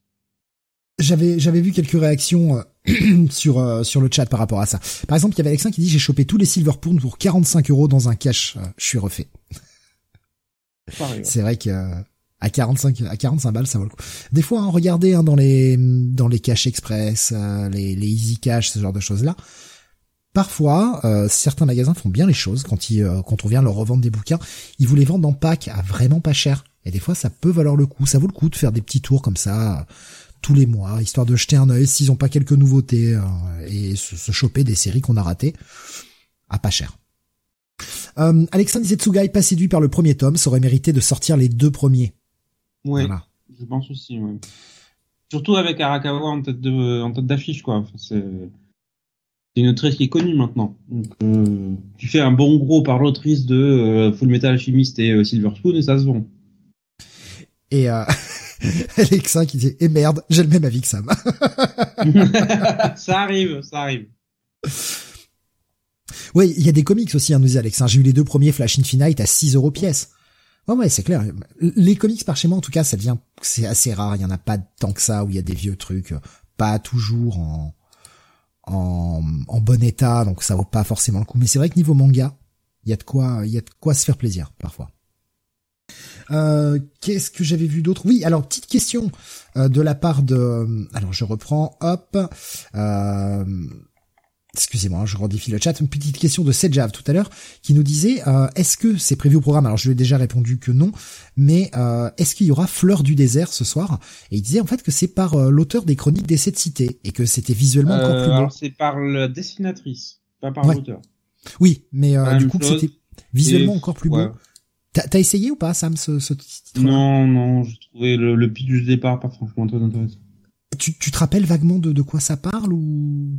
Je crois que c'est une unité militaire japonaise qui est envoyée en fait dans un autre pays pour euh, récupérer des otages, je crois. Et en fait, ils vont tomber sur euh, des dangers bien plus importants que prévu. Ok. Pas le, le truc le plus passionnant du monde. Faudra que je jette un œil pour voir euh, ce que ça donne. Parce que c'est vrai que j'aime beaucoup son trait, donc ouais, il y a deux tomes sortis actuellement. Ah, ça sort chez Noévé Graphics encore. Bon, bon, déjà le tome 2 est prévu pour le 10 novembre. il y a déjà au moins euh, voilà une, une date. Voilà, et pour les mauvais commentaires, Flash Infinite est très très bon. Le run de Jeremy Adams c'est super bon. Ouais, ouais, ouais. Euh, Spider-Man disait j'étais traumatisé par Flash New 52 et Rebirth. Ah oui, mais ça c'était mauvais. Là, c'était la période barrée. Là, je te parle de la période. Là, on est, c'est Wally qui ah. reprend la main. Flash Rebirth, c'est le, le, le Joshua Williamson, c'est pas, c'est pas si mal hein, quand même. Ah oui, c'est Barry. Les débuts sont pas terribles. Hein. Mais c'est pas si mal. Faut quand même attendre un petit moment avant que ça décolle. Ouais, puis après il apporte cette petite pierre euh, à l'édifice là des différentes forces aussi. Euh, euh force, euh, enfin au-delà de la speed force. Oui, avec Wally, oui. C'est vrai qu'il revient pas trop dessus. Alors hein, lui-même voulait écrire Wally, hein, je pense. Hein. Ah, on lui a pas laissé le choix. Euh, bon, le, vous inquiétez pas, hein, le, Comic City, il y, en, a pas eu ce mois-ci, euh, c'est juste un problème de date, mais euh, ça arrivera au mois d'août. Vous inquiétez pas, hein, on n'a pas, c'est pas genre on a arrêté l'émission, on l'a mise en pause, c'est juste que bah il y avait aucune date qui pouvait coller pour ce mois-ci. C'est pour ça qu'on a été obligé de repousser un peu. Euh, ouais, ouais, ouais, ouais. Bah oui, je crois que c'est ce qu'on avait dit d'ailleurs. En plus, attends, je sais même plus. Je reprends le planning parce que ouais, c'est ce qu'on avait déjà dit. Oh oui, c'est la semaine prochaine, ouais, c'est ça, Comic City euh, la semaine prochaine. Putain, moi qui annonçais qu'il y avait qu'une émission la semaine prochaine, je m'étais complètement planté. oh, mais je, oh, je sais plus. Oh, euh, j'ai la tête pleine, hein, les gars. mais oui, oui, la semaine prochaine. Euh, ok, bah, donc euh, pour ce premier tome, un petit à lire. Oui, petit à lire uniquement parce que je fais confiance à Arakawa. Ouais, tu vas aller voir le tome 2, mais série sur la sellette pour toi, quoi. Mhm. Allez, on continue. Jonath, on va parler euh, d'une série que tu aimes beaucoup, évidemment, qui sort son tome 28. Et oui, Golden Kamuy. Et oui, Golden Kamuy 28, où on arrive euh, vraiment euh, sur... Bah sur la fin, il reste, il reste après, bah, il reste trois, tomes, volumes. trois volumes, ouais, c'est ça. Ça s'arrête au, ça s'arrête au volume 31 et là on est clairement sur bah, le vraiment l'arc final et je dirais que c'est un tome qui est presque bah, qui est indispensable, qui est indispensable comme tous les tomes de cette série, mais celui-là peut-être plus que d'autres. Donc c'est toujours scénarisé et dessiné par Satoru Noda chez Sekiyun, euh, parce que on va, euh, euh, en fait, euh, on va avoir le, comment dire, la backstory un petit peu entre euh, Sugimoto euh, et bah, notamment le, bah, ce fameux lieutenant, lieutenant Tsurumi. On va comprendre un petit peu le le destin qui, les lie. Euh, et euh, et on va comprendre un petit peu bah que alors là aussi euh, bon est-ce que c'est de la redcon est-ce que c'est pas de la recon euh, à certains moments. Euh, mais mais voilà je trouve que la, backstory de de ces de ces deux personnages enfin les liens qu'ils ont marchent marchent assez bien. Et et surtout on va avoir bah, donc dans le temps présent une avancée quand même réelle sur le mystère au niveau du, du trésor des Ainu euh, et savoir un petit peu bah, euh, comment déchiffrer le, code qu'a laissé euh, Wick, donc le père de, de Asirpa. donc voilà, là on est sur on est un petit peu sur euh, le tome où euh, chaque camp euh, rassemble un peu ses forces et essaye un petit peu de se préparer pour la bataille finale.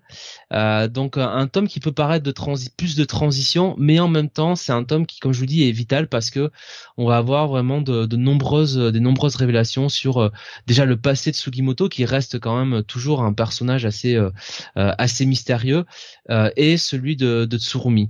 donc bah voilà, à l'image de cette série euh, c'est un, indispensable. Voilà. Sam Sam oui, bah, je suis d'accord avec Jonathan, tome indispensable, euh, grosse progression de l'intrigue, révélation de l'endroit où est caché le fameux trésor auquel euh, tous les personnages courent depuis 28 volumes maintenant. Et ce flashback est quand même un peu un peu bizarre, qui est intercalé là-dedans. J'ai pas trop compris ce que ça faisait là. Alors ça, ça permet de creuser la, la relation entre effectivement Sugimoto et son ancien chef et de voir un peu comment Sugimoto en est venu à intégrer l'armée. Voilà, avec quelques moments, euh, comme d'habitude, relativement cocasses là-dedans, mais euh, oui, oui, super, euh, super tome. Et on le voit, on voit quand même l'auteur qui commence à se débarrasser de pas mal de personnages. Oui. Donc ouais, un tome, un tome qui vous a, bah, de toute façon, vous aimez la série, mais voilà, qui, oui, oui. qui, qui fait. Bah moi j'aurais bien pris. Bah moi j'aurais bien voulu que la série, euh, enfin la série dure 50 tomes de plus, mais bon, écoute. Euh, voilà, hein. oui, arrive un moment, arrive un moment aussi, il faut que ça s'arrête euh, pour partir sur d'autres projets, quoi. Obligatoirement. Donc ça, ça, va être quoi? C'est du, du à posséder, du à lire? Oui, à posséder. Pareil pour toi, Jonathan? Ouais, un vrai bon à posséder. Parce qu'en plus la partie graphique est toujours au rendez-vous. Quoi. Mhm. Vraiment, il a un super trait ce, ce mangaka. Je rappelle, hein, la série publiée chez Kiun, 7,95 par tome. Euh, je vois pas d'annonce de la date pour le tome 29. Au moment, en tout cas, je, ne la trouve pas. Bon, ça sortira quand ça sortira, quoi.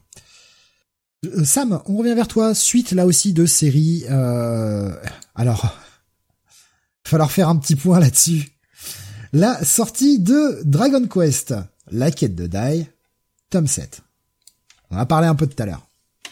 Il va falloir même faire un petit point là-dessus parce que, bordel, on a attendu des tomes pendant des mois et des mois et des mois.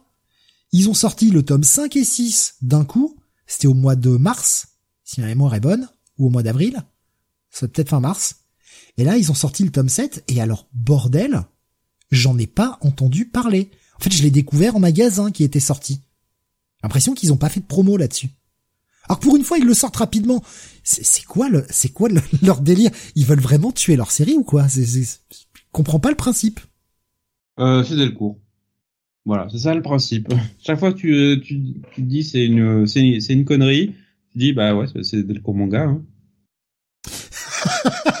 Cette réponse. voilà. ça, c'est l'explication la plus simple que j'ai trouvée. Ça reste l'un des pires éditeurs sur le marché. Et euh, il y, a, y, a, quelques bons choix de licence, mais alors dans la, la politique éditoriale derrière, la politique de sortie, c'est une catastrophe. Il y a euh, Alexin qui nous dit, euh, bah alors acheté mais mais pas lu. Hein. Devait y avoir un pack d'Aïe tome 7 plus le premier tome d'Avan et un Ouais. poster. Mais problème d'ayant droit. Voilà, c'est la bonne blague encore. non mais on en rigole maintenant parce que ça devient ça devient risible franchement. Mhm. Non, mais c'était marrant il y a six mois. Maintenant, ça devient complètement con. Ah là là mais je bon. Alors là pareil hein, je l'ai je l'ai pris le, le en même temps que les Ken euh, le week-end dernier mais euh, j'ai j'ai pas eu même pas eu le temps de le, le feuilleter vraiment. Si enfin j'ai regardé vite fait et honnêtement alors j'ai pas relu Die depuis euh, que c'était sorti chez J'ai lu. On va dire à quel point je l'ai pas relu depuis longtemps. Je me rappelais absolument pas de cette partie-là. Enfin, de, Ah de- des ennemis que l'on voit sur la cover et tout. Je me rappelais pas de ces ennemis-là. Aucun souvenir. Je disais, je suis putain, mais c'est qui, c'est con. Un guerrier dragon. Mais alors? Ouais, ah ouais, je, mais alors aucun. Les généraux de Baran Ouais. qui vont et ce- qui avec ce combat contre Pop et contre Yunkel derrière, mais euh, oh là là, quel, quel, on a que des moments mythiques ici. Hein. Non, Mais je vois qu'on fait de la morsophobie encore. On n'aime pas les morses. Mais bravo. Si, Ah, ça si, me- bah, franchement, c'est- l'un des, c'est l'un des meilleurs moments en fait de l'évolution de Pop, puisque tu le, tu vois en fait le personnage achever cette évolution de le lâche qui fuit devant devant le danger à le mec qui est prêt en fait à faire croire à l'équipe qu'il les lâche pour aller affronter seul les ennemis parce qu'il sait qu'en fait si euh, s'ils s'en débarrassent pas ils vont tous mourir.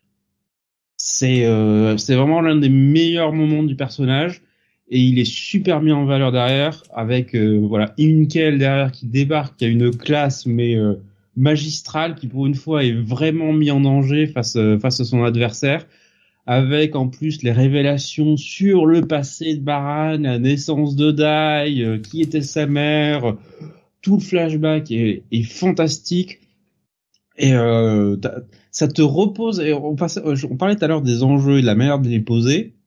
Ça te pose la dramaturgie de toute cette famille et euh, enfin l'amour qu'ils ont tous pour Dai. Ce qui fait quand quand t'arrives à la dernière page du tome avec un Baran fou furieux qui débarque, qui va tous les éclater. Waouh, le niveau de tension, il est au sommet. Ah vraiment, moi à l'époque je les avais, euh, je les avais pas mal enchaînés les tomes et je pense que c'est ça aussi le problème, c'est quand des fois t'enchaînes un peu trop les trucs, Mhm. bah, tu as un souvenir global mais t'as pas un souvenir de chaque détail. Et c'est vrai que moi toute cette partie là, complètement, euh, même le design des ennemis, alors je me rappelle évidemment un peu de l'affrontement avec Baran bien sûr, mais Oui. les ennemis avant, aucun souvenir. Je m'en rappelais plus du tout. Et comme j'ai pas euh, revu l'animé, euh, j'ai pas j'ai pas eu le temps de le terminer. J'avais dû regarder 5 6 épisodes, tu vois pas plus. C'est vrai que tout ça ça reste très loin dans ma mémoire quoi. Eh ben, Steve, bonne lecture. Ah ouais, je vais être très, super content de les relire hein. Ah mais euh, vraiment. Vraiment vraiment. Et à, à dans six mois pour la suite. Euh, Jonathan, tu veux rajouter Si quelque les chose droit sur veulent cette- bien. Oui, voilà, bah bien sûr, si les ayants droit le, le permettent.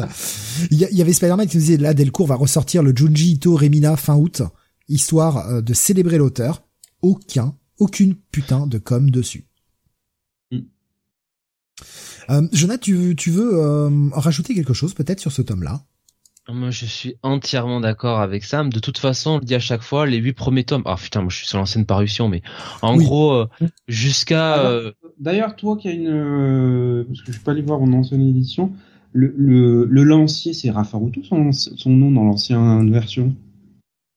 oui, c'est Rafa Ruto. En fait, ils ont fait une, pff, je sais pas ce qu'ils ont traduit. Et là, ils l'ont traduit par l'art. ouais, c'est c'est la Ralt en fait. Enfin, c'est, L'art, oui. C'est, c'est- je crois que c'est l'alto ou quelque chose comme ça en japonais, et euh, et donc eux, ils ont traduit ça en Rafa Ruto quoi. Ah, c'est perturbant, hein.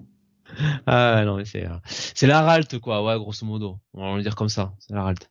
Oui, ils l'ont traduit dans la nouvelle version, euh, l'art. Alors ouais, moi je effectivement alors là, toute la première partie, on va dire jusque la- la- l'arc avec euh, avec euh, Flatzar euh, c'est un peu, on va dire, euh, une gigantesque phase d'exposition où euh, Dai euh, construit un peu toute sa team. Et là vraiment, initiatique, en fait. ouais, voilà. Et là vraiment, cet arc avec euh, avec Baran, c'est euh, voilà, c'est là que le manga prend euh, prend une autre ampleur. Et t'as raison, euh, Pop euh, qui va affronter tout seul les, les guerriers dragons, qui se fait quand même un petit peu rouler dessus, euh, Oui. tout. le pauvre. Euh, ça c'est quand même bien courageux. Et puis Yunkel qui a quand même ce côté un petit peu d'arriver toujours au bon moment. bah, c'est son côté Iki. Hein. Voilà, c'est ce que ne manque pas de lui dire Pop hein, d'ailleurs. oh putain, fait chier encore lui. Voilà, donc c'est très bien. effectivement, le combat avec la Ralt, en plus avec le côté, bah tous les deux ont une armure de, de Lundberg, mhm. euh, marche, euh, marche, euh, marche vraiment euh, très très bien. C'est un, un super combat. et bah, de toute façon, en vrai, dans le manga, tous les combats d'Yunkel, c'est souvent des bons combats, quoi. ouais. dire que Riku Sanjo l'a plutôt, l'a plutôt bien gâté, sauf un peu sur la fin du manga à la limite. Ils auraient peut-être dû le faire affronter un personnage, ils n'ont pas vraiment fait. Mais euh, mais sur ouais sur, la plupart du manga, il est euh, on se on est souvent euh, on est souvent bien gâté avec Yunkel. Euh, J'avoue peut-être une préférence pour le combat avec Adler, hein, pour le côté euh, voilà Yunkel qui venge son maître et puis son père aussi. Mais mais Laralt, ouais c'est c'est un, un très bon combat et et puis la Ralt, voilà, déjà, on, enfin, on, on, voit bien que c'est un, on, voit bien via la Ralt que euh, finalement Baran, euh, c'était pas un chevalier dragon pour rien quoi. Il y avait une noblesse euh, dans ce personnage là quoi. Et la Ralt avait un c'est pas pour rien qu'il était guerrier dragon il avait lui un destin euh, un, destin assez tragique quoi. Donc surtout là il te pose une pièce parce que un élément qui, au départ, tu te dis c'est secondaire sur le passé de Baran, sur un certain adversaire qu'il a affronté par le passé, et qui en fait pas du tout, c'est pas du tout un élément comme ça balancé qui qui, qui n'a pas d'importance. C'est vraiment un truc qui va avoir, euh, qui va revenir à la fin du manga et qui sera super important. Ouais ouais non mais Baran, euh, il est pas là dans, dans tout et, il est pas là dans tous les euh, tous les tomes. Hein. Il sera pas là dans tous les tomes, mais c'est vraiment un personnage qui, qui marquera le qui marquera le manga, quoi. Voilà, euh, ça c'est clair. Il y a Alexin qui nous dit j'aime bien que sur la fin du manga, plusieurs personnes ne sont plus au niveau pour se battre. Ah ouais, et... Bah, ah, c'est pour ça. Le, combat final, l'une des égalités, c'est que en fait tu reviens au duo original. Dai et Pop, et c'est les seuls qui arrivent à suivre. Mais euh, Pop, il suit pas vraiment. Hein. son esprit suit, mais euh, c'est surtout Dai hein, qui suit. Ça montre une ah, évolution le coup de la séparation du Kaiser Phoenix en deux, ça a la classe. Euh, mais attends, ça c'est Dai hein, qui le fait. Hein non, non, c'est lui. Ouais. La manière dont tu sais, il se sert de, ah, ce sort de glace pour séparer en deux l'attaque de l'attaque de Verne, c'est lui. Bon après, euh, Yankel il se fait une armée, euh, euh, une armée à lui tout seul, enfin deux armées du coup. Bon, il décalque Miss Verne finalement. Enfin, mhm. Ils ont tous leur morceau de gloire hein, quand même. De toute façon, euh, à la fin. Euh. Même j'ai bien aimé, tu vois, Crocodile qui a un peu ça par rapport à, à Saboera qui, voilà, il a, il a un peu. Euh, tu vois, c'est, il a pas oublié quoi. Enfin, le l'auteur, on sent, il oublie pas, il oublie pas. les relations entre certains personnages. Il est très bon là-dessus. Il y a que Mam qui sert à rien, mais bon, voilà, servir à rien pendant tout le manga, donc après tout, voilà. Bah, c'est un peu la malédiction, je trouve, dans pas mal de mangas, de, bah, dans pas mal de shonen en fait. C'est, euh, ils se sentent obligés de mettre un personnage féminin, mais ils la réduisent en fait à, dire l'intérêt romantique euh, du héros, et ça va jamais beaucoup très, beaucoup plus loin. Franchement, ils, ils ont, franchement, objectivement, avec leur recul, ils l'ont vachement mal écrit parce que. Même quand elle a euh, le, tu sais, ce step up, quand elle devient euh, artiste d'art martiaux, là c'était franchement une bonne idée. Mais je trouve que autant la, dans, quand on la voyait au début, tu vois, avec Pop, euh, enfin dans les, les, même avec Yunkel, hein, c'est la première qui essaye de, de ramener Yunkel à la lumière. Enfin, elle avait un côté euh, femme forte, tout ça, mais plus le manga avance et plus en fait, elle devient un peu euh, demoiselle en détresse, quoi. Enfin, tu vois, dans les sentiments, tout ça, on a l'impression que c'est la gourde de service, quoi, et que justement la femme forte, il donne un peu le rôle à Léona, quoi, tu vois. Donc c'est un mm. peu, c'est un peu étonnant, quoi. Donc un tome, comme d'habitude, hein, qui a mais appartements, ils sont tous, ils sont tous à posséder. Hein. En vrai, à partir de maintenant, il y en a pas un, il y en a pas un à acheter. Hein. Pour toute la série, de toute façon. C'est une, moi je le dis à chaque fois, mais c'est un shonen euh, qui, qui, euh, qui est un, comment dire, euh, qui est un modèle de montée en puissance. Voilà. D'ailleurs, euh, on démarre peut-être un peu doucement, mais on n'arrête pas de d'évoluer euh, positivement tout au long du manga, quoi. Et ça, c'est pas donné à tous les à tous les shonen. Et eh bien voilà pour ce Dragon Quest qui est donc sorti rapidement. On aura peut-être donc le spin-off sur Avan un jour. Alors apparemment, le tome suivant, le tome 8, il y a déjà une date d'annoncer. Ce serait on prend avec des pincettes, le 11 octobre 2023. Suffit bien employer le conditionnel. Ouais. D'ailleurs, en parlant de date décalée, euh, grosse, euh, parce que j'ai regardé aussi, bah du coup après avoir vu ça, je me suis dit mais putain, euh, quand est-ce qu'il sort le prochain tome de Yu Hakusho? Ça, ça fait un moment qu'il n'y en a pas de sortie. Et apparemment le prochain ce serait pour le mois d'octobre. Là, ça fait une grosse grosse pause. Je sais pas pourquoi. Pas pourquoi il y a une aussi grosse pause là, entre les tomes. Bon, surtout que le, bah, la, série arrive bientôt à la fin, quoi. Il doit rester trois tomes, je crois, deux ou trois tomes. Ouais, ben moi j'attends toujours la perfecte. Voilà. Oui, mais moi je Ils me vont le contente faire de pour. Slam Dunk, donc euh, je veux, je veux ma, faire, ma Hakusho. Ouais, non, moi je me contente de cette édition, elle me suffit. Non, non, non, non, non, Ah mais euh, c'est tant mieux s'il la ressortent. Moi je je suivrai pas. Hein. J'ai cette édition là, elle me plaît, ça me suffit quoi.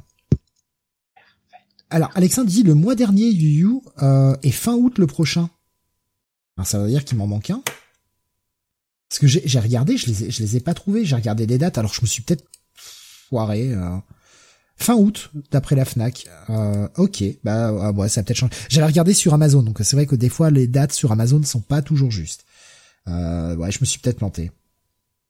Euh, donc ouais, ce serait le, le 11 octobre normalement le, prochain tome de Die. Bah, écoute, on espère, euh, on espère que ça sortira euh, toujours sur ce rythme-là maintenant. Ce serait cool. S'il y a quand même 25 tomes à sortir, qu'on aimerait le voir avant la retraite, ce serait pas mal. Retraite, c'est quoi ce machin? Oui, le truc qu'on n'aura pas quand tu auras. oui, mais- mais bon. C'est ça, ouais. Écoute, l'espoir, Sam. L'espoir. C'est comme voir la fin de notre vivant. C'est l'espoir. Alexin qui confirme, c'est bien le 25 août, le 10 de Yu Yu. Ah ouais. Mais moi, ça a été la surprise. hein. J'y suis allé pour euh, bah, chercher le- les Ken que j'avais pas pris en début de mois. Et euh, je, je passe, et là, je vois euh, Adventures of Die, puis j'ai... Y rien, cette cover, là. Je regarde, je vois le tome 7, je fais, mais quoi? Quoi? Qu'est-ce que... Quoi? Comment ça, il est déjà sorti? Mais je l'attendais dans six mois Comment c'est possible? Euh, Alexandre disait donc 25 août le 10 de Yu Yu, 27 octobre le 11 et 8 décembre le 12 et dernier. Eh ben tant mieux, ce sera fini cette année, c'est cool. Tant mieux. Euh, voilà. Et puis peut-être qu'après ils sortiront la perfecte pour les gens qui veulent la perfecte. Voilà. Moi qu'ils finissent ma version, après ils font ce qu'ils veulent, je m'en fous. je, veux- je veux plus en entendre parler. Parce que bon, le but c'est que je les attende de les avoir tous pour les brûler après, évidemment. Pas de réaction de Sam, étonnant. Si tu pouvais brûler l'intégralité de tes albums euh, de Metallica depuis 2003 surtout. Oui, il y a bien longtemps qu'il a brûlé celui de 2003. Il y a bien longtemps. C'est le meilleur. Dans les flammes, dans les flammes. Dans un an ou deux, la perfecte, nous dit Alex. Oui, tant mieux. Si, enfin, s'il y a un public pour ça, qu'il la sorte, c'est très bien. Euh, continuons avec euh, toi, Jonath. On va parler, là aussi, en rupture de ton, euh, on va parler des... Putain, ce titre. Les 100 petits amis qui t'aiment à en mourir. Ah merde, je croyais que t'as un... D'accord. Ah oui, j'avais Euh, mis plutôt, je vous ai déjà préparé la fin, hein, c'est juste. je vous avais préparé pour la suite pour que vous ayez toute la fin. Il manquait celui-ci qu'on n'avait pas fait. Oui, alors les 100 petits amis qui t'aiment euh, à mourir. C'est le titre français, hein. Alors, euh, m'en voulez pas. Bah, c'est quasiment le titre original. Voilà, hein, c'est ça. Hein. Donc c'est scénarisé, hein, si on peut appeler ça être scénarisé, par Ikito Nakamura et, est dessiné par Yukiko Nozawa.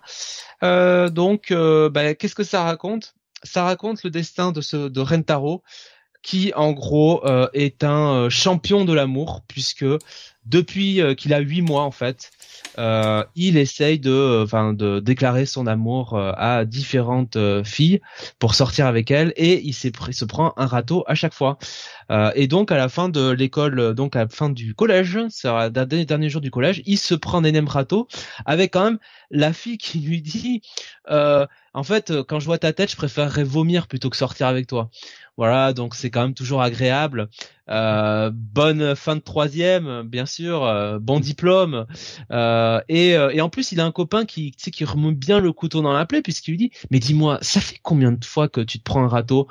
Oh, ça fait le centième. Quand même, c'est pas si mal hein, après tout. Hein. T'as de, euh, comment dire, t'as, t'as de la bravoure, hein, t'as du courage. Hein.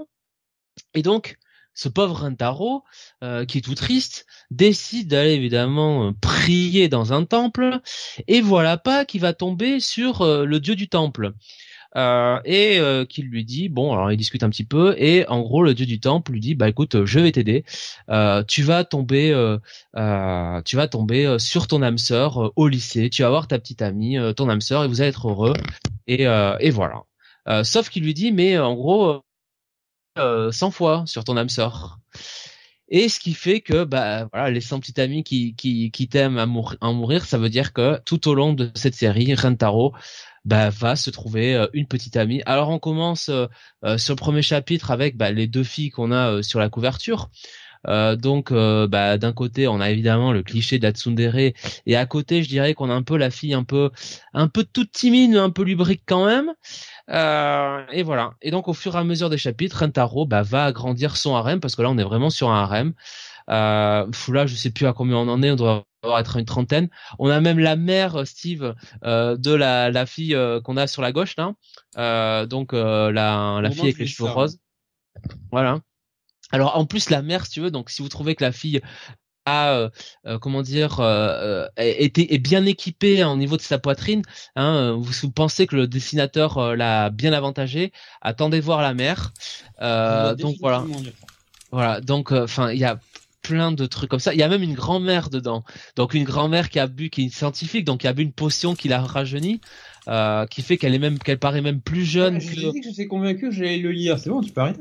qui, qui, qui paraît même qu'elle est plus, qui, qui fait qu'elle est même plus jeune que sa petite fille, qui elle-même est aussi en couple avec Rentaro. Euh, on a la beauté un petit peu froide, hyper intelligente. On a une championne de kendo. J'aime bien la championne de kendo quand même, qui euh, qui est assez canon quand même, qui enfin qui est bien dessinée, voilà. Hein, qui euh, on a même une fille qui se prend pour Peter Pan. Enfin, c'est n'importe quoi. C'est c'est du grand n'importe quoi. Et surtout, on a un auteur qui se fait un plaisir de casser le quatrième mur. de, enfin voilà, il y a un moment, enfin dans le premier chapitre où en gros, j'ai lu que quelques chapitres, mais j'ai vraiment l'impression que c'est une espèce de gigantesque parodie en fait de tous les tropes des, des, des comédies romantiques et des ah, harem en fait. Voilà, et, et, et, la blonde donc on a sur la couverture, donc l'une des deux premières petites amies. Euh, il y a un moment dans le premier chapitre où elle fait euh, voilà le le cliché, tu vois, de la déclaration de la tsundere. Euh, ah mais c'est pas comme si je t'aimais, hein. C'est pas comme si j'avais envie de sortir avec toi, hein. Et puis je crois que Rentaro dit oh bah très bien, je vais aller avec l'autre et puis l'autre se ramène. Enfin bon, c'est n'importe quoi. Elle fait une espèce de diatribe sur plusieurs lignes et en fait t'as l'autre conquête qui lui fait non mais là tu te rends compte que t'as quand même gâché tout un panel pour pour raconter des conneries quoi. Euh, donc voilà, c'est euh, c'est du grand n'importe quoi euh, tout le long. J'avoue quand même que honnêtement, hein, plus ça avance, plus ça ça a quand même tendance à me lasser. Euh, je trouve que l'auteur là, euh, j'ai un peu l'impression que bon, au bout de je sais plus combien de chapitres on est, 150 ou je sais pas quoi, j'ai un peu l'impression que il euh, il épuise un peu son son concept. Je me demande comment il va faire pour arriver à 100 petites amies parce que ça doit être infernal à dessiner puisque au fur et à mesure, bah il y a il y a plusieurs petites amies et à chaque fois Rentaro, bah bah il doit il doit s'occuper de toutes. Euh, donc donc voilà. On a même d'ailleurs au, au, au, rang des petites amies, il y a même la bonne euh, donc euh, de la maman euh, de la première petite amie, donc qui est là. donc bon Rentaro, bon c'est c'est le chat du team, hein, le mec il le mec il est partout quoi, voilà. et je me demande s'il n'y a pas sa une petite cousine où il y a un truc comme ça, un peu un peu gênant. avec une petite cousine un peu hargneuse avec des lunettes. Enfin bref, c'est c'est du grand n'importe quoi. si vous avez envie de vous avez envie de lire un gros délire, euh, c'est pour vous. Euh, c'est Mana Books qui édite ça. Voilà, donc je connais. Franchement, c'est la première fois que j'entends parler de cet éditeur. Mmh. Euh, je dois avouer. On avait déjà fait des trucs chez eux. D'accord. Donc voilà, c'est c'est du grand, des grand n'importe quoi. Il y a alors il y avait Alexin qui disait il va même y avoir les mères des filles par la suite dans, dans, le, dans le, la série. en tout cas au Japon 14 tomes hein, toujours en cours. ça, apparemment, ça a l'air de, de plaire. Hein. Euh, ah, le premier tome est sorti à 7,95. Il y avait euh, Romanoid, je crois que j'ai vu passer. Euh, alors je sais plus. J'ai, Non, c'est Sedja, pardon, qui nous disait euh, à quand un manga avec une fille qui doit choisir parmi 100 prétendants pour changer un peu? Bon, c'est peut-être ça existe. Ouais, mais enfin, faut quand même les, faut, quand même les vendre hein, au bout d'un moment le manga. Hein. Voilà. Euh, donc euh, euh, le concept inversé, à mon avis, en mode shonen, parce que ça sort quand même, de toute façon, chez le de, de la Shueisha. Alors le Young Jump Comics, voilà. Alors c'est quand même plutôt adressé pour un public, un public de, enfin voilà, de, de, de, jeunes quoi. Donc bon, il me semble que c'est là que Young Jump, je crois que c'est là où il y a, il y a Kingdom. Donc c'est déjà nous disait Manabook, c'est c'est Kiyun également. Ah d'accord. Ok. Qu'est-ce que j'ai vu d'autre? Euh, euh, euh, Suro nous disait ça a l'air fun déjà, ça semble pas euh, à fond etchi, non? Ouais, c'est un peu, c'est un peu lubrique, mais c'est toujours, euh, ça, ça, ça, ne descend jamais en bas de la, enfin en bas de la ceinture, comment dire? ouais. ouais. en dessous. Il y, a, y, a, jamais, si tu veux, on voit jamais de corps, quoi. Enfin, ils sont toujours habillés, ils se font juste des smacks. Enfin voilà, quoi. Bon, des fois il y a peut-être des galoches, mais c'est un peu tout, quoi. Enfin c'est. Oui, il y a des blagues un peu. Hein, c'est pas, euh, c'est, pas du, c'est pas de l'etchi quand même. Euh, eh bien voilà, donc tu quoi à lire, petit à lire? À lire, ouais. Moi, j'irai pas, euh, j'irai pas plus haut, quoi. C'est sympa, hein, c'est un gros délire, mais en vrai, euh, bon, je, ça me, ça m'envoie pas du rêve non plus, hein, donc euh, plutôt, hein, plutôt à lire, hein, pour moi. Et donc à posséder pour Sam, évidemment. Oui, oui. J'ai acheté le premier volume.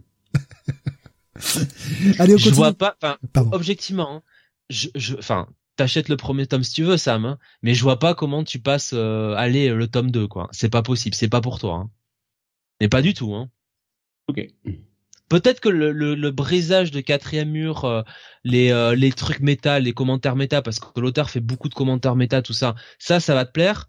Mais euh, attention, hein, il y a quand même toujours la guimauve, euh, le côté romcom, hein, avec euh, séduire les, les prétendantes et compagnie, hein, et Rentaro, le chevalier servant. Donc voilà, donc je sais pas si c'est pour toi, hein, mais enfin, peut-être que je me trompe. Hein. Euh, donc oh, bah voilà, un petit à lire pour ce titre. On continue avec une autre nouveauté. C'est la dernière nouveauté d'ailleurs pour ce soir, si je dis pas de bêtises. Oui, dernière nouveauté pour ce soir. il s'agit de Snowball Earth Sam.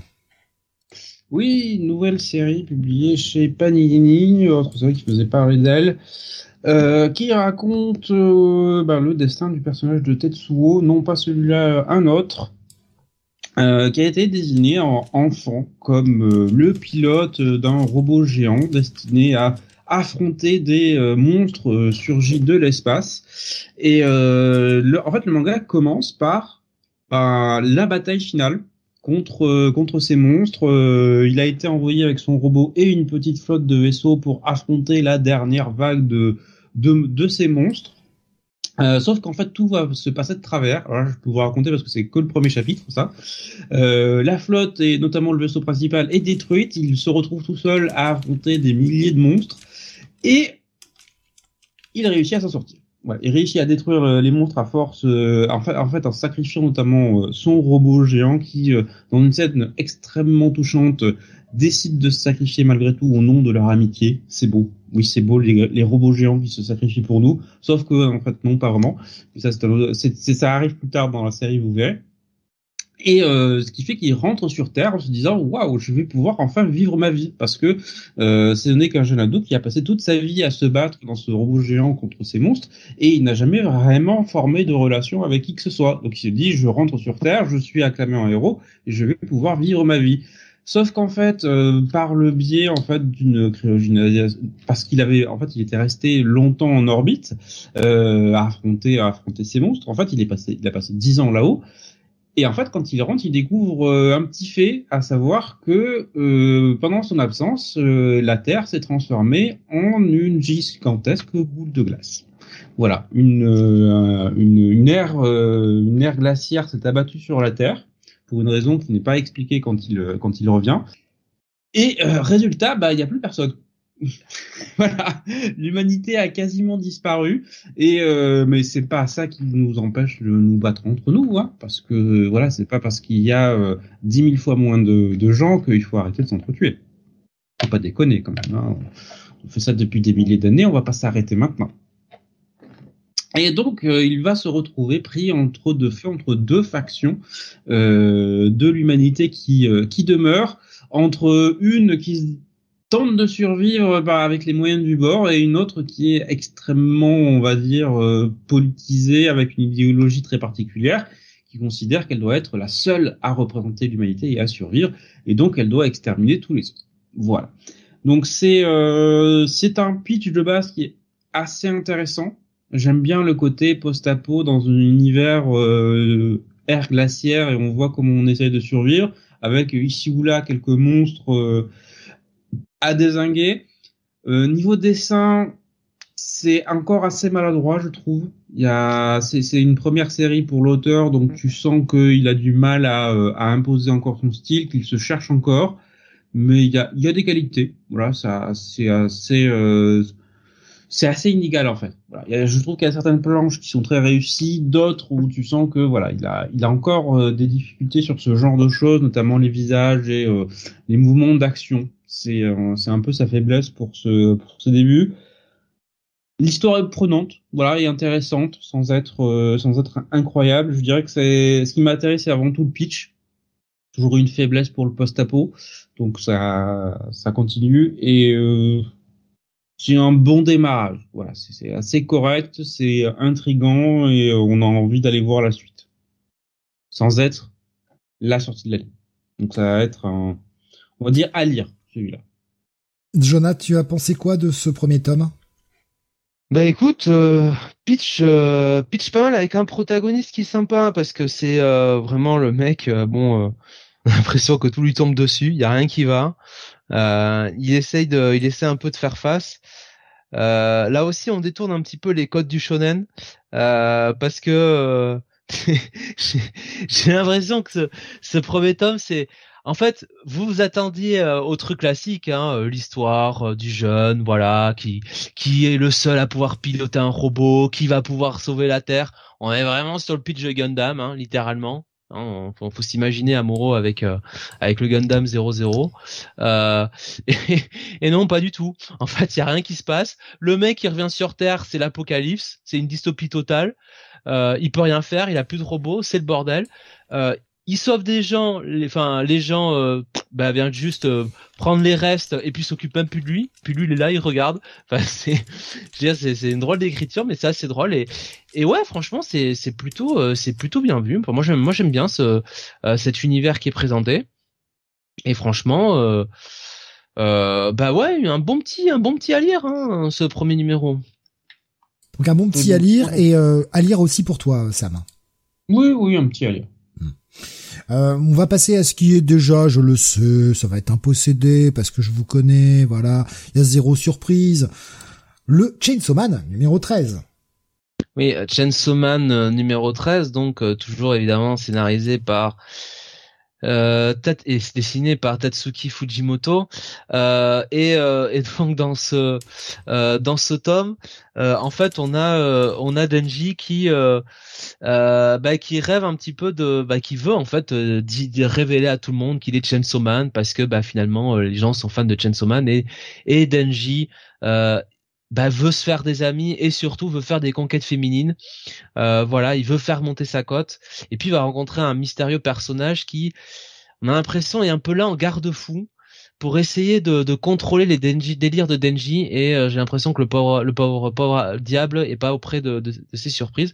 Et puis pendant ce temps, Asa, euh, eh bien, elle va rencontrer Yuko et Yoko va lui faire une révélation assez surprenante, euh, bah, puisqu'elle va tout simplement lui dire qu'elle a fait, euh, bah, qu'elle a, qu'elle a fait un pacte avec le démon. Alors je crois que c'est le démon, justice. Démon justice, ouais. Euh, et du coup, bah, ça lui donne des pouvoirs et et donc elle va, elle va essayer, elle va vouloir se venger de tout le harcèlement qu'elle a subi et que Asa a subi aussi. Et Asa, elle a pas envie de voir ça. donc voilà, ça va être un gros délire encore. Ça va être, ça va être une baston avec des moments super sur le plan graphique. Et en même temps je trouve que la relation entre Asa et Yuko bah, elle, est, elle est assez touchante. Mhm. euh, donc euh, voilà il y a plein de bonnes choses euh, dans son dans ce tome. On a aussi bon une discussion sur le toit de l'école entre entre Denji et et Asa en mode c'est moi Chainsaw Man. Enfin c'est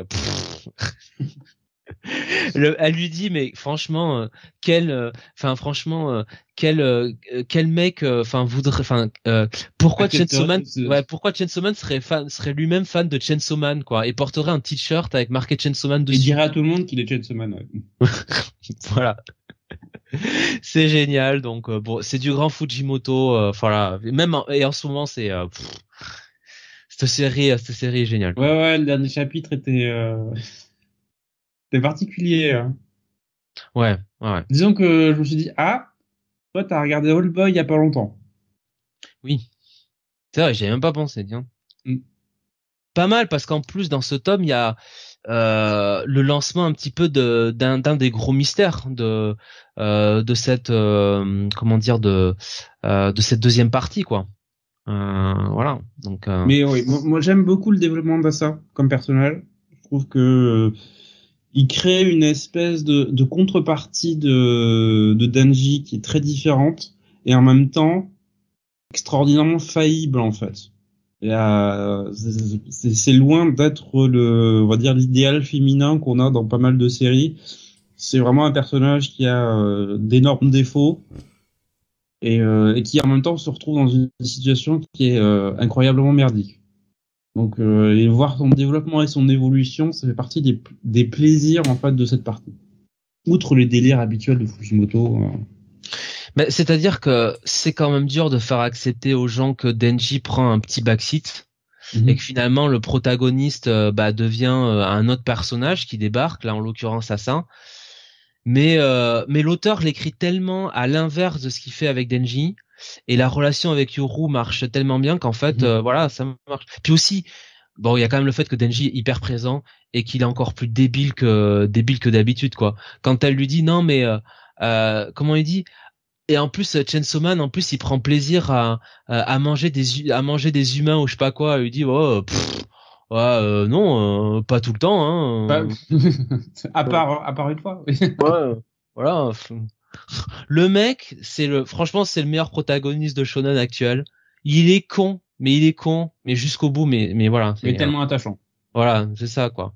Voilà une séance de cinéma où il croit qu'il va conclure euh, Alors je, prends les réactions que je vois sur le chat. Il y a euh, par exemple euh, c'est Jeff qui disait euh, l'inceste en rapport avec Callboy. Est-ce que c'était ça la ah, rapport ce dont tu parlais Sam? Pardon? Est-ce que c'était par rapport à l'inceste en rapport avec Callboy non, non, c'était ça qui te faisait penser D'accord. Je pense notamment la, la scène, plutôt la scène la plus célèbre du film. Il y avait euh, Suro qui disait par contre cette deuxième partie, je trouve que le manga se lit mieux en relié que chapitre par chapitre. C'est assez décompressé par moment, donc d'une semaine à l'autre, mhm. tu peux être vite sur ta fin, je trouve. Oui, si on est lecteur sur la C'est un peu le problème de cette deuxième partie, c'est que sur certains, pas mal de chapitres, je me dis ah c'est déjà fini. Donc euh, bah, c'est à peu près tout ce que j'ai vu comme réaction sur euh, sur Chainsaw Man. Mais bon, enfin, ça a l'air d'être le titre qui continue de, de vous passionner, hein, de toute façon. Oui. Zero qui disait que le dernier me plairait, euh, le, dernier titre. Et il nous disait aussi de belles doubles pages dans ce tome, hein, dans ce tome-là, ce tome 13. Donc à posséder pour vous? Oui, à posséder. On approche de la fin. Euh, Sam, on revient vers toi avec la sortie. Euh, si je me suis pas planté dans l'ordre, Ouais, non, c'est bah, c'est le dernier tome en fait. Je suis con, je dis des bêtises. Moi, c'est c'est le dernier tome dont on va parler ce soir. Euh, Chainsaw Man, j'ai oublié de refaire le tour. Pardon, euh, je, je, fais 50 trucs et là du coup je suis paumé. Euh, c'est chez Crunchyroll, c'est 7,29€ le tome et le prochain sortira le 11 octobre. Voilà pour le tour. Euh, donc dernier titre, euh, manga en tout cas pour ce soir. Il s'agit de Manchuria Opium Squad, la sortie du volume 10, Sam. Oui, ce volume 10 qui est sans, sans, doute le meilleur pour moi de la série à ce stade parce que euh, c'est un tome qui va à 200 à l'heure et euh, où toutes les menaces en fait on a l'impression s'enchaînent puisqu'on a en fait plusieurs des membres du euh, ben, du gang qui sont qui ont été faits prisonniers par l'armée japonaise notamment ce policier sadique euh, complètement taré euh, qui les poursuit quasiment depuis le volume 1. Euh, L'un de leurs membres a été torturé, il est laissé pour mort. Et euh, la médecin qui les a aidés a été aussi arrêté, son frère aussi a été arrêté. Donc en fait, t'as la moitié des, des gangs, du gang qui a été arrêté. Et ils vont libérer la médecin. Hmm? Libérer la médecin. Oui, oui, les autres peuvent Mais ils vont avoir recours quand même à des moyens extrêmement, enfin extrêmes pour euh, pour s'en sortir. Et tous en fait, tout s'enchaîne à une vitesse et de manière organique, ce qui fait qu'en fait t'es scotché à la lecture parce que à chaque fois tu as un rebondissement à chaque chapitre, le rythme est démentiel et à chaque fois tu as une surprise. Donc euh, et la, la, tension est, au, permanente et à, la minute en fait où tu penses que euh, ça y est, on s'en est sorti, on arrive au bout là, on va on va pouvoir souffler, on va pouvoir souffler en fait, on va pouvoir respirer. Il te finit le tome en te disant non, non, non, on, personne respire. On, enchaîne sur le danger suivant en fait. Donc euh, oui, très très très très bon tome. Toute euh, toute la séquence de d'évasion du poste de police est, euh, est sensationnelle. La course poursuite qui suit est euh, incroyablement menée et visuellement est super accrochée, accrocheuse. Oui, accrocheuse. Donc euh, voilà, Manchuria au, au Scott, si vous ne lisez pas la série, allez-y parce que c'est une des euh, une des sensations et ça sort fais gars. Tu veux rajouter quelque chose sur ce tome 10, Jonathan? Mais je l'ai pas lu, mais euh, je l'ai un peu feuilleté, enfin vite fait. Et euh, oui, non, mais effectivement, cette série elle me semble mieux parce qu'en plus, euh, on commence, enfin c'était déjà le cas un peu dans le tome précédent, je crois, mais on commence un peu à voir euh, Izumo, Izumo, c'est ça. Hein prendre un peu en, ouais qui, enfin, euh, on voit que le, le binôme avec Liuwa, enfin, il se rend compte que bon, euh, c'est pas nécessairement une bande d'amis, quoi. En tout cas, il lui fait bien comprendre. Et euh, Isamu, euh, ben voilà, il, euh, lui qui avait quand même un, un désir noble, hein, en tout cas, enfin, c'était pour aider ses ses ses, ses, ses frères et sœurs. Voilà, il va falloir qu'il se, qu'il comment dire, qu'il se, qu'il se heurte un petit peu à la réalité ce que lui dit Dieu, hein, quelque part. Hein. Donc à posséder, évidemment. À posséder, oui. Bien sûr. Moi, je l'ai pas lu. oui, mais t'as aimé tellement le reste de la série que peu bah de chance que, ce, que, que dans un seul tome ça ça parte en cacahuète. Euh, bien voilà pour la partie euh, review manga. Euh, on va on va conclure avec bah, le film. Hein, vous, vous l'attendez. Euh, on avait dit hein, que ce serait pour ce oh soir. Euh, on va parler de, de, de, The First Slam Dunk. Mais avant cela, je me permets juste hop, je cache la, la cover avant d'afficher la prochaine. Il y a Masque qui euh, qui est arrivé sur sur YouTube et qui nous disait euh, j'aurais adoré être là au moment de Jojo Lion parce que j'avais plein de trucs à dire parce que j'ai donné un petit peu ton avis en substance Sam. Et il disait donc par rapport à ces dernières dernier tome et puis du coup la partie de Jojo Lion. Il nous disait, euh, je reprends tous ces messages, voilà, euh, j'ai pas j'ai pas pu écouter la review, hein, mais euh, la partie 8 était avec plus de deux ans de recul, peut-être la plus faible de la série. Niveau dessin, c'est dingue et les twists sont diablement efficaces, les intrigues se perdent, déçoivent et l'absence d'antagoniste marquant est vraiment troublant. Pire, les stands sont globalement assez décevants, comme beaucoup de persos oubliés ou trop teasés, et on se concentre tellement sur Josuke que les autres persos ne peuvent vivre, pardon, les autres persos ne vivent que très peu de combats. C'est un plaisir à suivre, d'autant que cette fois-ci je découvrais Jojo en direct, ça reste un des meilleurs mangas que j'ai lu de cette décennie 2010, mais une fin pas à la hauteur. Voilà en substance, hein. donc euh, un peu un peu le même sentiment que toi, Sam. Euh, peut-être que la partie 8 ne sera pas la pire partie vu comment commence la partie 9. Euh, pour le moment, c'est pas très intéressant, même si l'hommage à Breaking Bad est réussi. Je veux toujours du Jojo, mais avec du recul, je m'éclate plus en lisant ces Rohan que ces Jojo ces temps-ci. Je sais pas si tu veux rajouter quelque chose, Sam, si euh, ça t'inspire quelque chose. Non, je suis assez d'accord. Voilà, donc tu n'es pas le seul, au final, à avoir ce mm. sentiment un peu mitigé euh, sur la fin. Voilà, Alexandre nous disait pour Manchuria Opium Squad, j'ai pris les deux premiers en pack, un acheté, un offert. Faut que je les lise euh, pour le moment cette série. Et donc on va passer à la dernière partie de l'émission avec bah, Jonathan qui a été voir au ciné The First Slam Dunk, dont tu nous as très brièvement parlé hier soir, mais euh, justement tu gardais euh, l'essentiel euh, pour pour ce soir, pour la review de ce soir. Oui. The First Slam Dunk, qui est un film bah, réalisé, évidemment écrit par bah, Takehiko Inoue, donc le bien sûr le mangaka derrière le, le manga. Euh, et euh, alors c'est un film qui est sorti le 3 décembre 2022 au, Japon, euh, donc on est un peu avec du retard. Euh, il, a il a quand même bien cartonné puisque bah il a il est déjà à 263 millions de dollars au box office. Et, et je vous avoue que quand quand je suis, enfin quand j'ai vu un petit peu des, qu'on appelle ça, des résumés un peu du film. Euh, j'avais un petit peu peur en vrai euh, parce que euh, c'était tourné autour d'un personnage, donc le personnage de Ryota, hein, Miyagi, et surtout bah, très vite parce que j'avais essayé quand même de, de m'éloigner un petit peu dessous de, enfin du des spoils ou enfin des bandes annonces et compagnie j'ai compris qu'on allait vers ce fameux match contre. Alors, si vous n'avez pas lu le manga, je suis désolé, mais bon, là, c'est le propos du film. Hein. Mais ce fameux match contre Osano, euh, match euh, rentré dans la légende, hein, dans le manga. Euh, et je me disais, ah, est-ce que j'ai vraiment envie de voir ça? Est-ce que j'avais pas plus envie de voir euh, bah, la suite finalement de, de l'histoire du manga bah, Ce qui se passe finalement à la fin, hein, quand Ryota lui-même devient capitaine de, de l'équipe. Et puis ça a duré 5-10 euh, minutes et en fait euh, non quoi. Le tous, enfin Takehiko Inoue, il, nous a pondu un, super truc quoi. Franchement, je me suis régalé à voir ça. Euh, tout le plot en fait, en fait, j'ai compris pourquoi il a mis un peu le le su, enfin le personnage de Ryota un peu au centre de tout ça. C'est un peu pour faire des coupures pendant le match, parce que bon, on a le match de Sano du début à la fin. Hein. On a tout le match du manga, il est là dans le film est bien là.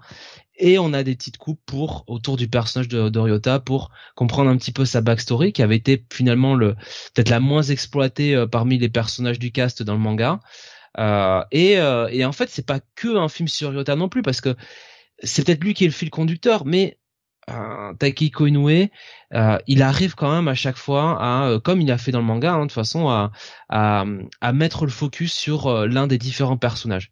Euh, et que ce soit euh, Mitsui, euh, Rukawa, Akagi et bien sûr Sakura, Saku, Sakuragi, chacun on voit un petit peu quelles sont leurs motivations, pourquoi ils en sont là, et, ça marche très bien. et puis surtout là où je me prends la vraie baffe, c'est que j'ai l'impression de voir un match de basket sur grand écran. Mais quand je dis match de basket, c'est en vrai quoi. Le bruit du parquet, le mouvement des joueurs, la vitesse des joueurs.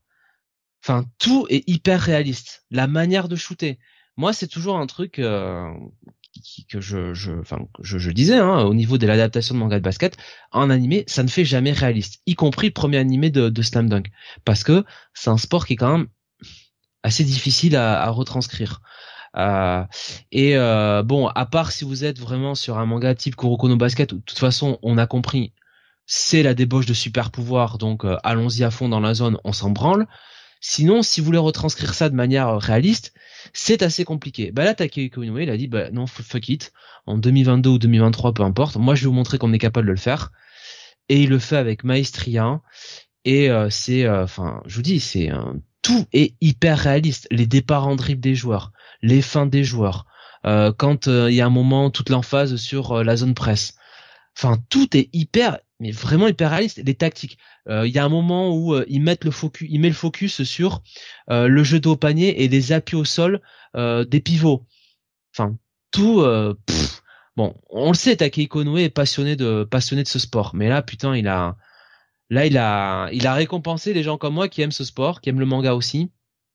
Et puis on retrouve tous les codes un peu de, de ce de ce manga, quoi. Tout le côté tout le côté épique, tout. Enfin, cette équipe de Shoku qui est un peu une équipe, hein, je vais pas dire de bras cassés, mais un peu une équipe de à Parakagi de mecs hyper arrogants quand même euh, et euh, et qu'on aime suivre quoi. Et euh, et en face Sano, bah ça reste toujours cette équipe incroyable et et puis euh, et puis voilà les interactions entre les personnages en fait on a l'impression de voir le manga quoi enfin tout tout marche à fond et pourtant je l'ai vu en français parce que j'ai pas pu euh, malheureusement j'ai pas pu faire autrement que le voir en français euh, j'ai pas pu avoir une séance de VO, mais pour le coup, la, la, la, je trouve que la VF marche marche très bien.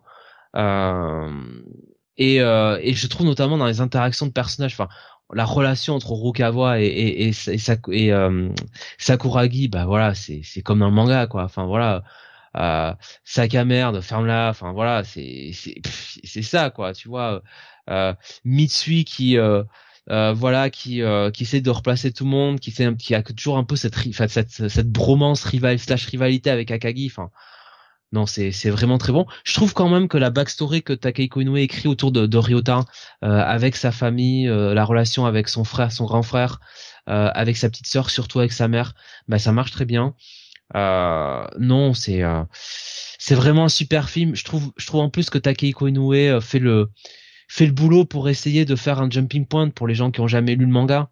Essayer un petit peu de voilà à travers ce match-là, ce match contre Sano, essayer de représenter, de présenter tous les personnages quoi, euh, et faire en sorte de comprendre ok euh, d'où ils viennent, qu'est-ce qu'ils ont fait, euh, et, euh, et voilà.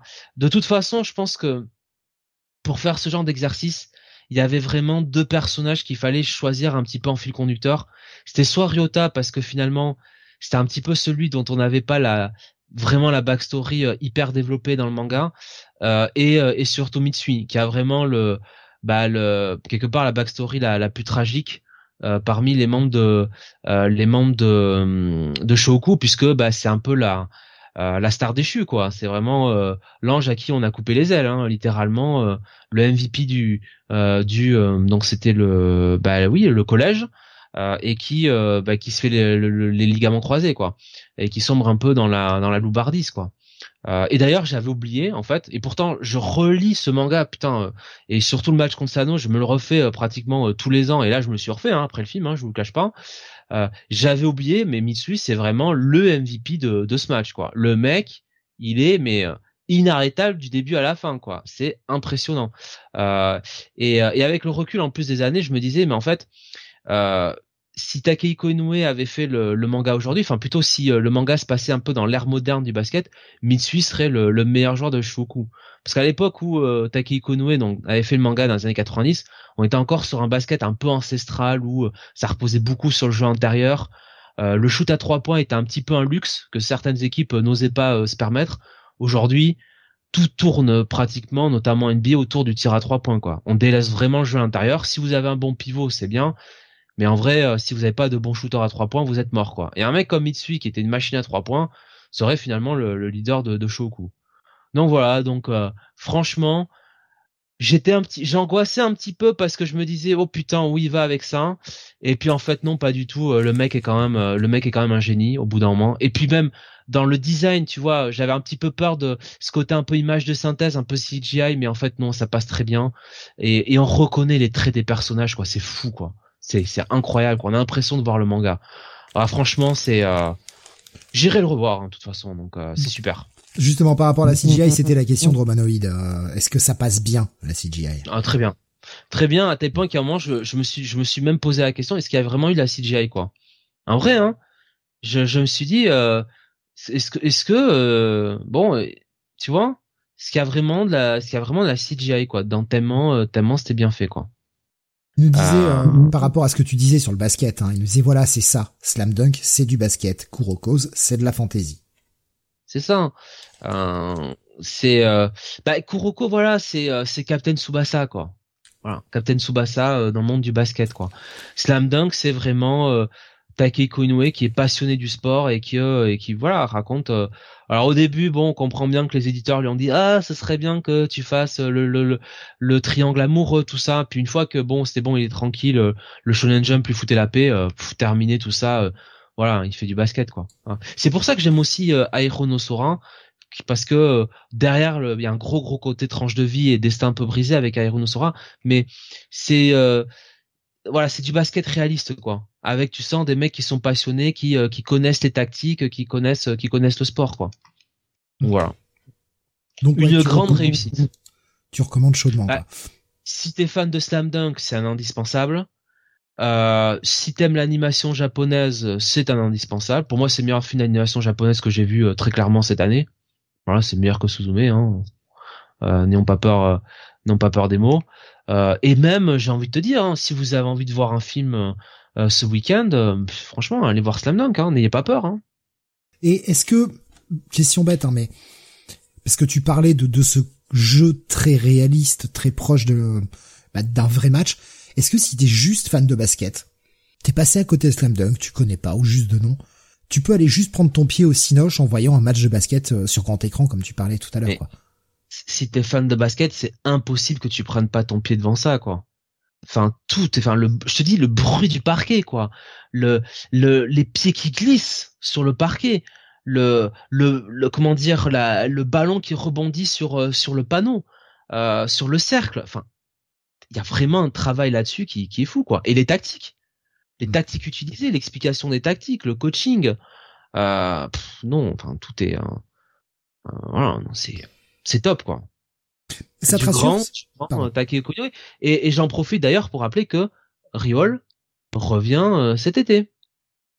Ça te rassure Sam sur sur le film? Est-ce que ça te donne peut-être même envie d'y aller carrément au ciné pour le voir? Parce que je sais que t'es plus à, regarder les films. Bon, pendant un week-end, quoi. Je suis pas allé. Voilà. Tout taper un petit deux heures, un week-end, si un veut bien me le sortir en Blu-ray, oui, je l'achèterai. Après, si le film est sorti au ciné, je pense qu'il devrait avoir une exploitation Blu-ray. En logique. Bah, bien sûr. N'est-ce pas, Demon Slayer? Ah. Et même en import, enfin, c'est possible en import, il va sortir au Japon, quoi. Hmm. Encore faut-il que, bah, on ait euh, le lecteur qui puisse le lire et surtout qu'il y ait des sous-titres français. Ah ouais. Ben ça m'achètera un lecteur Blu-ray japonais et puis voilà.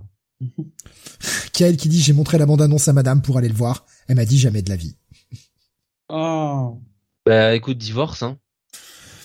En, parlant de madame, peut-être pas, euh, voilà, peut-être pas. Invite-la, euh, invite-la à voir Flash euh, ou plutôt Shazam en fait. Voilà. Parlant de madame, c'est Shazam, Shazam ou Shazam? tu lui poses ce dilemme. J'ai ma chérie qui a été voir Barbie là ce soir, euh, qui m'a fait un petit retour et qui a euh, pas aimé du tout. Voilà. Ça m'a fait bien. Pourtant c'était c'était le euh, euh, Julie enfin je ah, j'ai outé le prénom de ta, ta compagne. Rien à foutre. Mais pourtant elle était le public pour ce film. Voilà, c'était pour elle, c'était sa vengeance. Voilà. Et elle a pas du tout aimé quoi. C'est elle a trouvé ça très plat et en fait, elle avait bien aimé le, début, quoi, parce qu'elle trouvait ça très joli. Mais euh, mais après, euh, bah, elle a trouvé ça très chiant et elle a pas du tout aimé le message du film. Euh, c'est ce que je disais au départ. Le début du film, quand ça, ça parodie un petit peu l'univers des Barbie et, et ça invente un peu ce monde imaginaire de Barbieland, c'est hyper drôle. Enfin, les 20-30 premières minutes de film, je, je, me suis pouffé de rire. Mais une fois effectivement que bon, on part sur la petite musique habituelle, le petit message qu'on entend toujours. Euh, bon, ouais, effectivement, c'est chiant, quoi. Voilà. Heureusement, il y a Ryan Gosling qui a l'un des rôles de sa carrière là-dedans. Voilà. Qui dit je veux euh, pardon, euh, Alexin qui dit je veux voir la chanson de Ken. Ouais, t'as pas lu le message au-dessus heureusement. ouais, la, la, chanson de Ken, des Ken du coup, parce que c'est un peu des Ken qui se font une battle. Elle est, franchement, elle est fantastique là-dessus. Et c'est quand je vois, si tu veux, ce moment-là, que je vois la créativité euh, de, de cette de Greta Gerwig que je me dis mais en fait pourquoi t'as pas fait tout ça dans, dans ton film quoi finalement? Donc en tout cas bah, Slam Dunk chaudement recommandé par Jonathan ah oui, ouais, franchement euh, euh, euh, c'était super. Allez-y vite parce que je, crains que ça reste pas longtemps au, cinéma. bah moi, c'est simple. Hein, dans le complexe où j'allais, où je suis allé, c'était l'une des plus petites salles en gros. C'était pas la salle, la, la plus grande salle. Hein, c'était genre voilà la ouais la troisième ou quatre troisième salle en partant du bas quoi. et bah déjà, je suis un peu inquiet parce que je me dis la semaine prochaine, euh, bon, c'est peut-être pas sûr qu'il soit toujours quoi. Donc. Euh... et puis allez-y et même en VF, hein, comme tu as dit. Euh... Oui, la VF, franchement, euh, la VF, la VF passe très bien. Euh, on sent qu'ils ont bien compris le l'ADN, le le l'essence de ce de ce manga et les relations entre les différents euh, personnages quoi. Franchement, le doublage, il y a y a un très très bon travail euh, sur sur l'équipe de doublage quoi. Voilà. Ça me faisait chier d'aller le voir en français, je vous je vous cache pas, mais euh, mais voilà, ça ça passait très bien. Enfin même le mec qui double Rukawa, il joue tellement bien, tu sais, le mec un peu hautain, un peu snob, tu sais, qui parle comme ça là, hein. ouais, mais m'emmerde pas, toi, franchement, petit joueur de merde, quoi. Ouais, tu très très bon, quoi. Très très bon. Romano disait j'étais déjà hypé, pressé d'y aller lundi ou mardi. Et euh, Suro nous disait heureusement qu'Inoue existe quand même. Écoute, euh, le mec, tu vois, il y a des gens euh, dont le premier manga est souvent euh, est souvent le meilleur et puis finalement ils arrivent jamais à se renouveler finalement et finalement ils font que de la repompe de leur de leur grand succès. Bah lui après Slam Dunk qui était un carton absolu et un manga moi que je pourrais relire des, des milliards de fois, bah lui il a fait Vagabond, il a fait Riol. Donc qu'est-ce que tu veux dire de plus que ça Voilà. Et ça, c'est lui qui l'a réalisé, quoi. Donc. Euh... Pour, pour la VF, hein, Alexandre disait après, on n'a pas de voix associée à Slam Dunk, l'anime n'a pas marqué. Et euh, Romanoïd qui disait dans le ciné où je vais, il y a trois séances par jour la semaine prochaine. J'étais étonné. Tant mieux, hein, si le film, euh, si le film a un peu d'exposition. Moi, où je suis allé, il y a, y a quatre séances, il y a quatre séances par jour. Hein. Euh, et il y a même des fois où il y a une séance VO. Alors là, j'ai pas pu me débrouiller pour aller voir la séance VO. Mais le problème, c'est que je sais très bien que euh, voilà, c'est pas le genre de film qui va rester longtemps. Quoi. Je vois à peu près comment fonctionne ce cinéma. Euh, bon, et comme tu l'as dit, hein, 232 millions de dollars, je crois, euh, ou 234 ouais, au box office. Ben euh, ce que tu avais vu trouver hier, c'est qu'apparemment ça, ça en ferait à l'heure actuelle le cinquième meilleur score ever de tous les animés. Ouais, de tout donc alors tous les films d'animation bien sûr venus du Japon parce qu'on se doute bien que euh, il y a des animes des films d'animation euh, euh, américains oui, Disney, oui bien sûr oui oui c'était implicite mais c'est vrai que oui tu fais bien de préciser. Mais top 5 ouais des des animes des animés et ouais mais mais ça le mérite. Franchement ça le mérite quoi plutôt que bon certaines je suis désolé de le dire hein, mais mais certains enculages de mouches habituels de l'animation japonaise oh là, là, hein. là non là c'est bien. Ça en fait le cinquième à l'heure actuelle mais sa carrière n'est pas encore finie donc euh, on sait jamais. Ça peut le ça peut le faire monter. Euh, Qu'est-ce que j'ai vu? Suron nous disait, alors tu vois, Alexandre disait chez moi, euh, mon cinéma a deux séances par jour, une en VO, une en VF, mais que dans l'après-midi. Et zéro, euh, Suro, pardon, nous disait chez moi zéro séance dans le cinéma local. Voilà, va falloir aller le voir chez Pathé. Et eh ouais. Voilà qui conclut notre 29e numéro de Manga City. J'espère que ça vous aura plu. Si euh, on l'a pas fait, c'est vrai, mais euh, si vous auriez un coup de cœur, éventuellement par rapport à vos lectures, qu'est-ce que ce serait Qu'est-ce qui, qu'est-ce qui a le plus retenu votre attention dans, les lectures dont on a parlé ce soir? En vrai, euh, pour moi, c'est entre Chainsaw Man et Golden Kamuy. Hmm. Donc, allez, va pour va pour Chainsaw Man, le, le volume 13. Sam? Je suis en train de réfléchir. Qu'est-ce qui se détacherait le plus Si on te dit là, t'en relis un de tous ceux de ce soir, lequel tu relis en premier quoi? Prends ton temps, je peux chanter du garou hein, si tu veux pour meubler. Ouais, ce sera entre euh, Open Squad et Dai. D'accord. C'est vrai que Dai aussi. Hein oui, même euh, si j'ai déjà lu euh, 15 000 fois. bah depuis 25 ans. Euh... Mais non, mais c'est bien, qu'est-ce que tu veux, voilà. Ça en fait aussi un, un classique qui ne se tarit pas, quoi. Ouais. Et eh bien voilà donc pour notre 29e. Merci de nous avoir suivis euh, jusqu'aussi tard. Il est actuellement minuit 20. On se retrouvera donc la semaine prochaine pour deux émissions du coup et non pas une hein, comme j'annonçais hier comme un connard. Euh, jeudi le Comics Weekly à 21h et vendredi prochain le Comic City avec euh, bah, ce qui est sorti sur la fin du mois de juin et le bah, tout le mois de juillet. Parce que c'est vrai que le, le, dernier Comic City datait de mi-juin donc voilà on a à peu près un mois et demi à couvrir. Mais ce sera donc vendredi prochain à 21h. Merci à vous, on vous fait euh, de gros bisous, on vous souhaite un excellent week-end, reposez-vous bien, portez-vous bien et euh, bah, je pourrais faites des faites, faites du basket. Bonne soirée. Eh ben, exactement, faites du basket et euh, inscrivez, vos, inscrivez vos gosses au basket. Voilà, c'est très bien le basket. Mm. Et bonne soirée à tous. Merci pour l'écoute.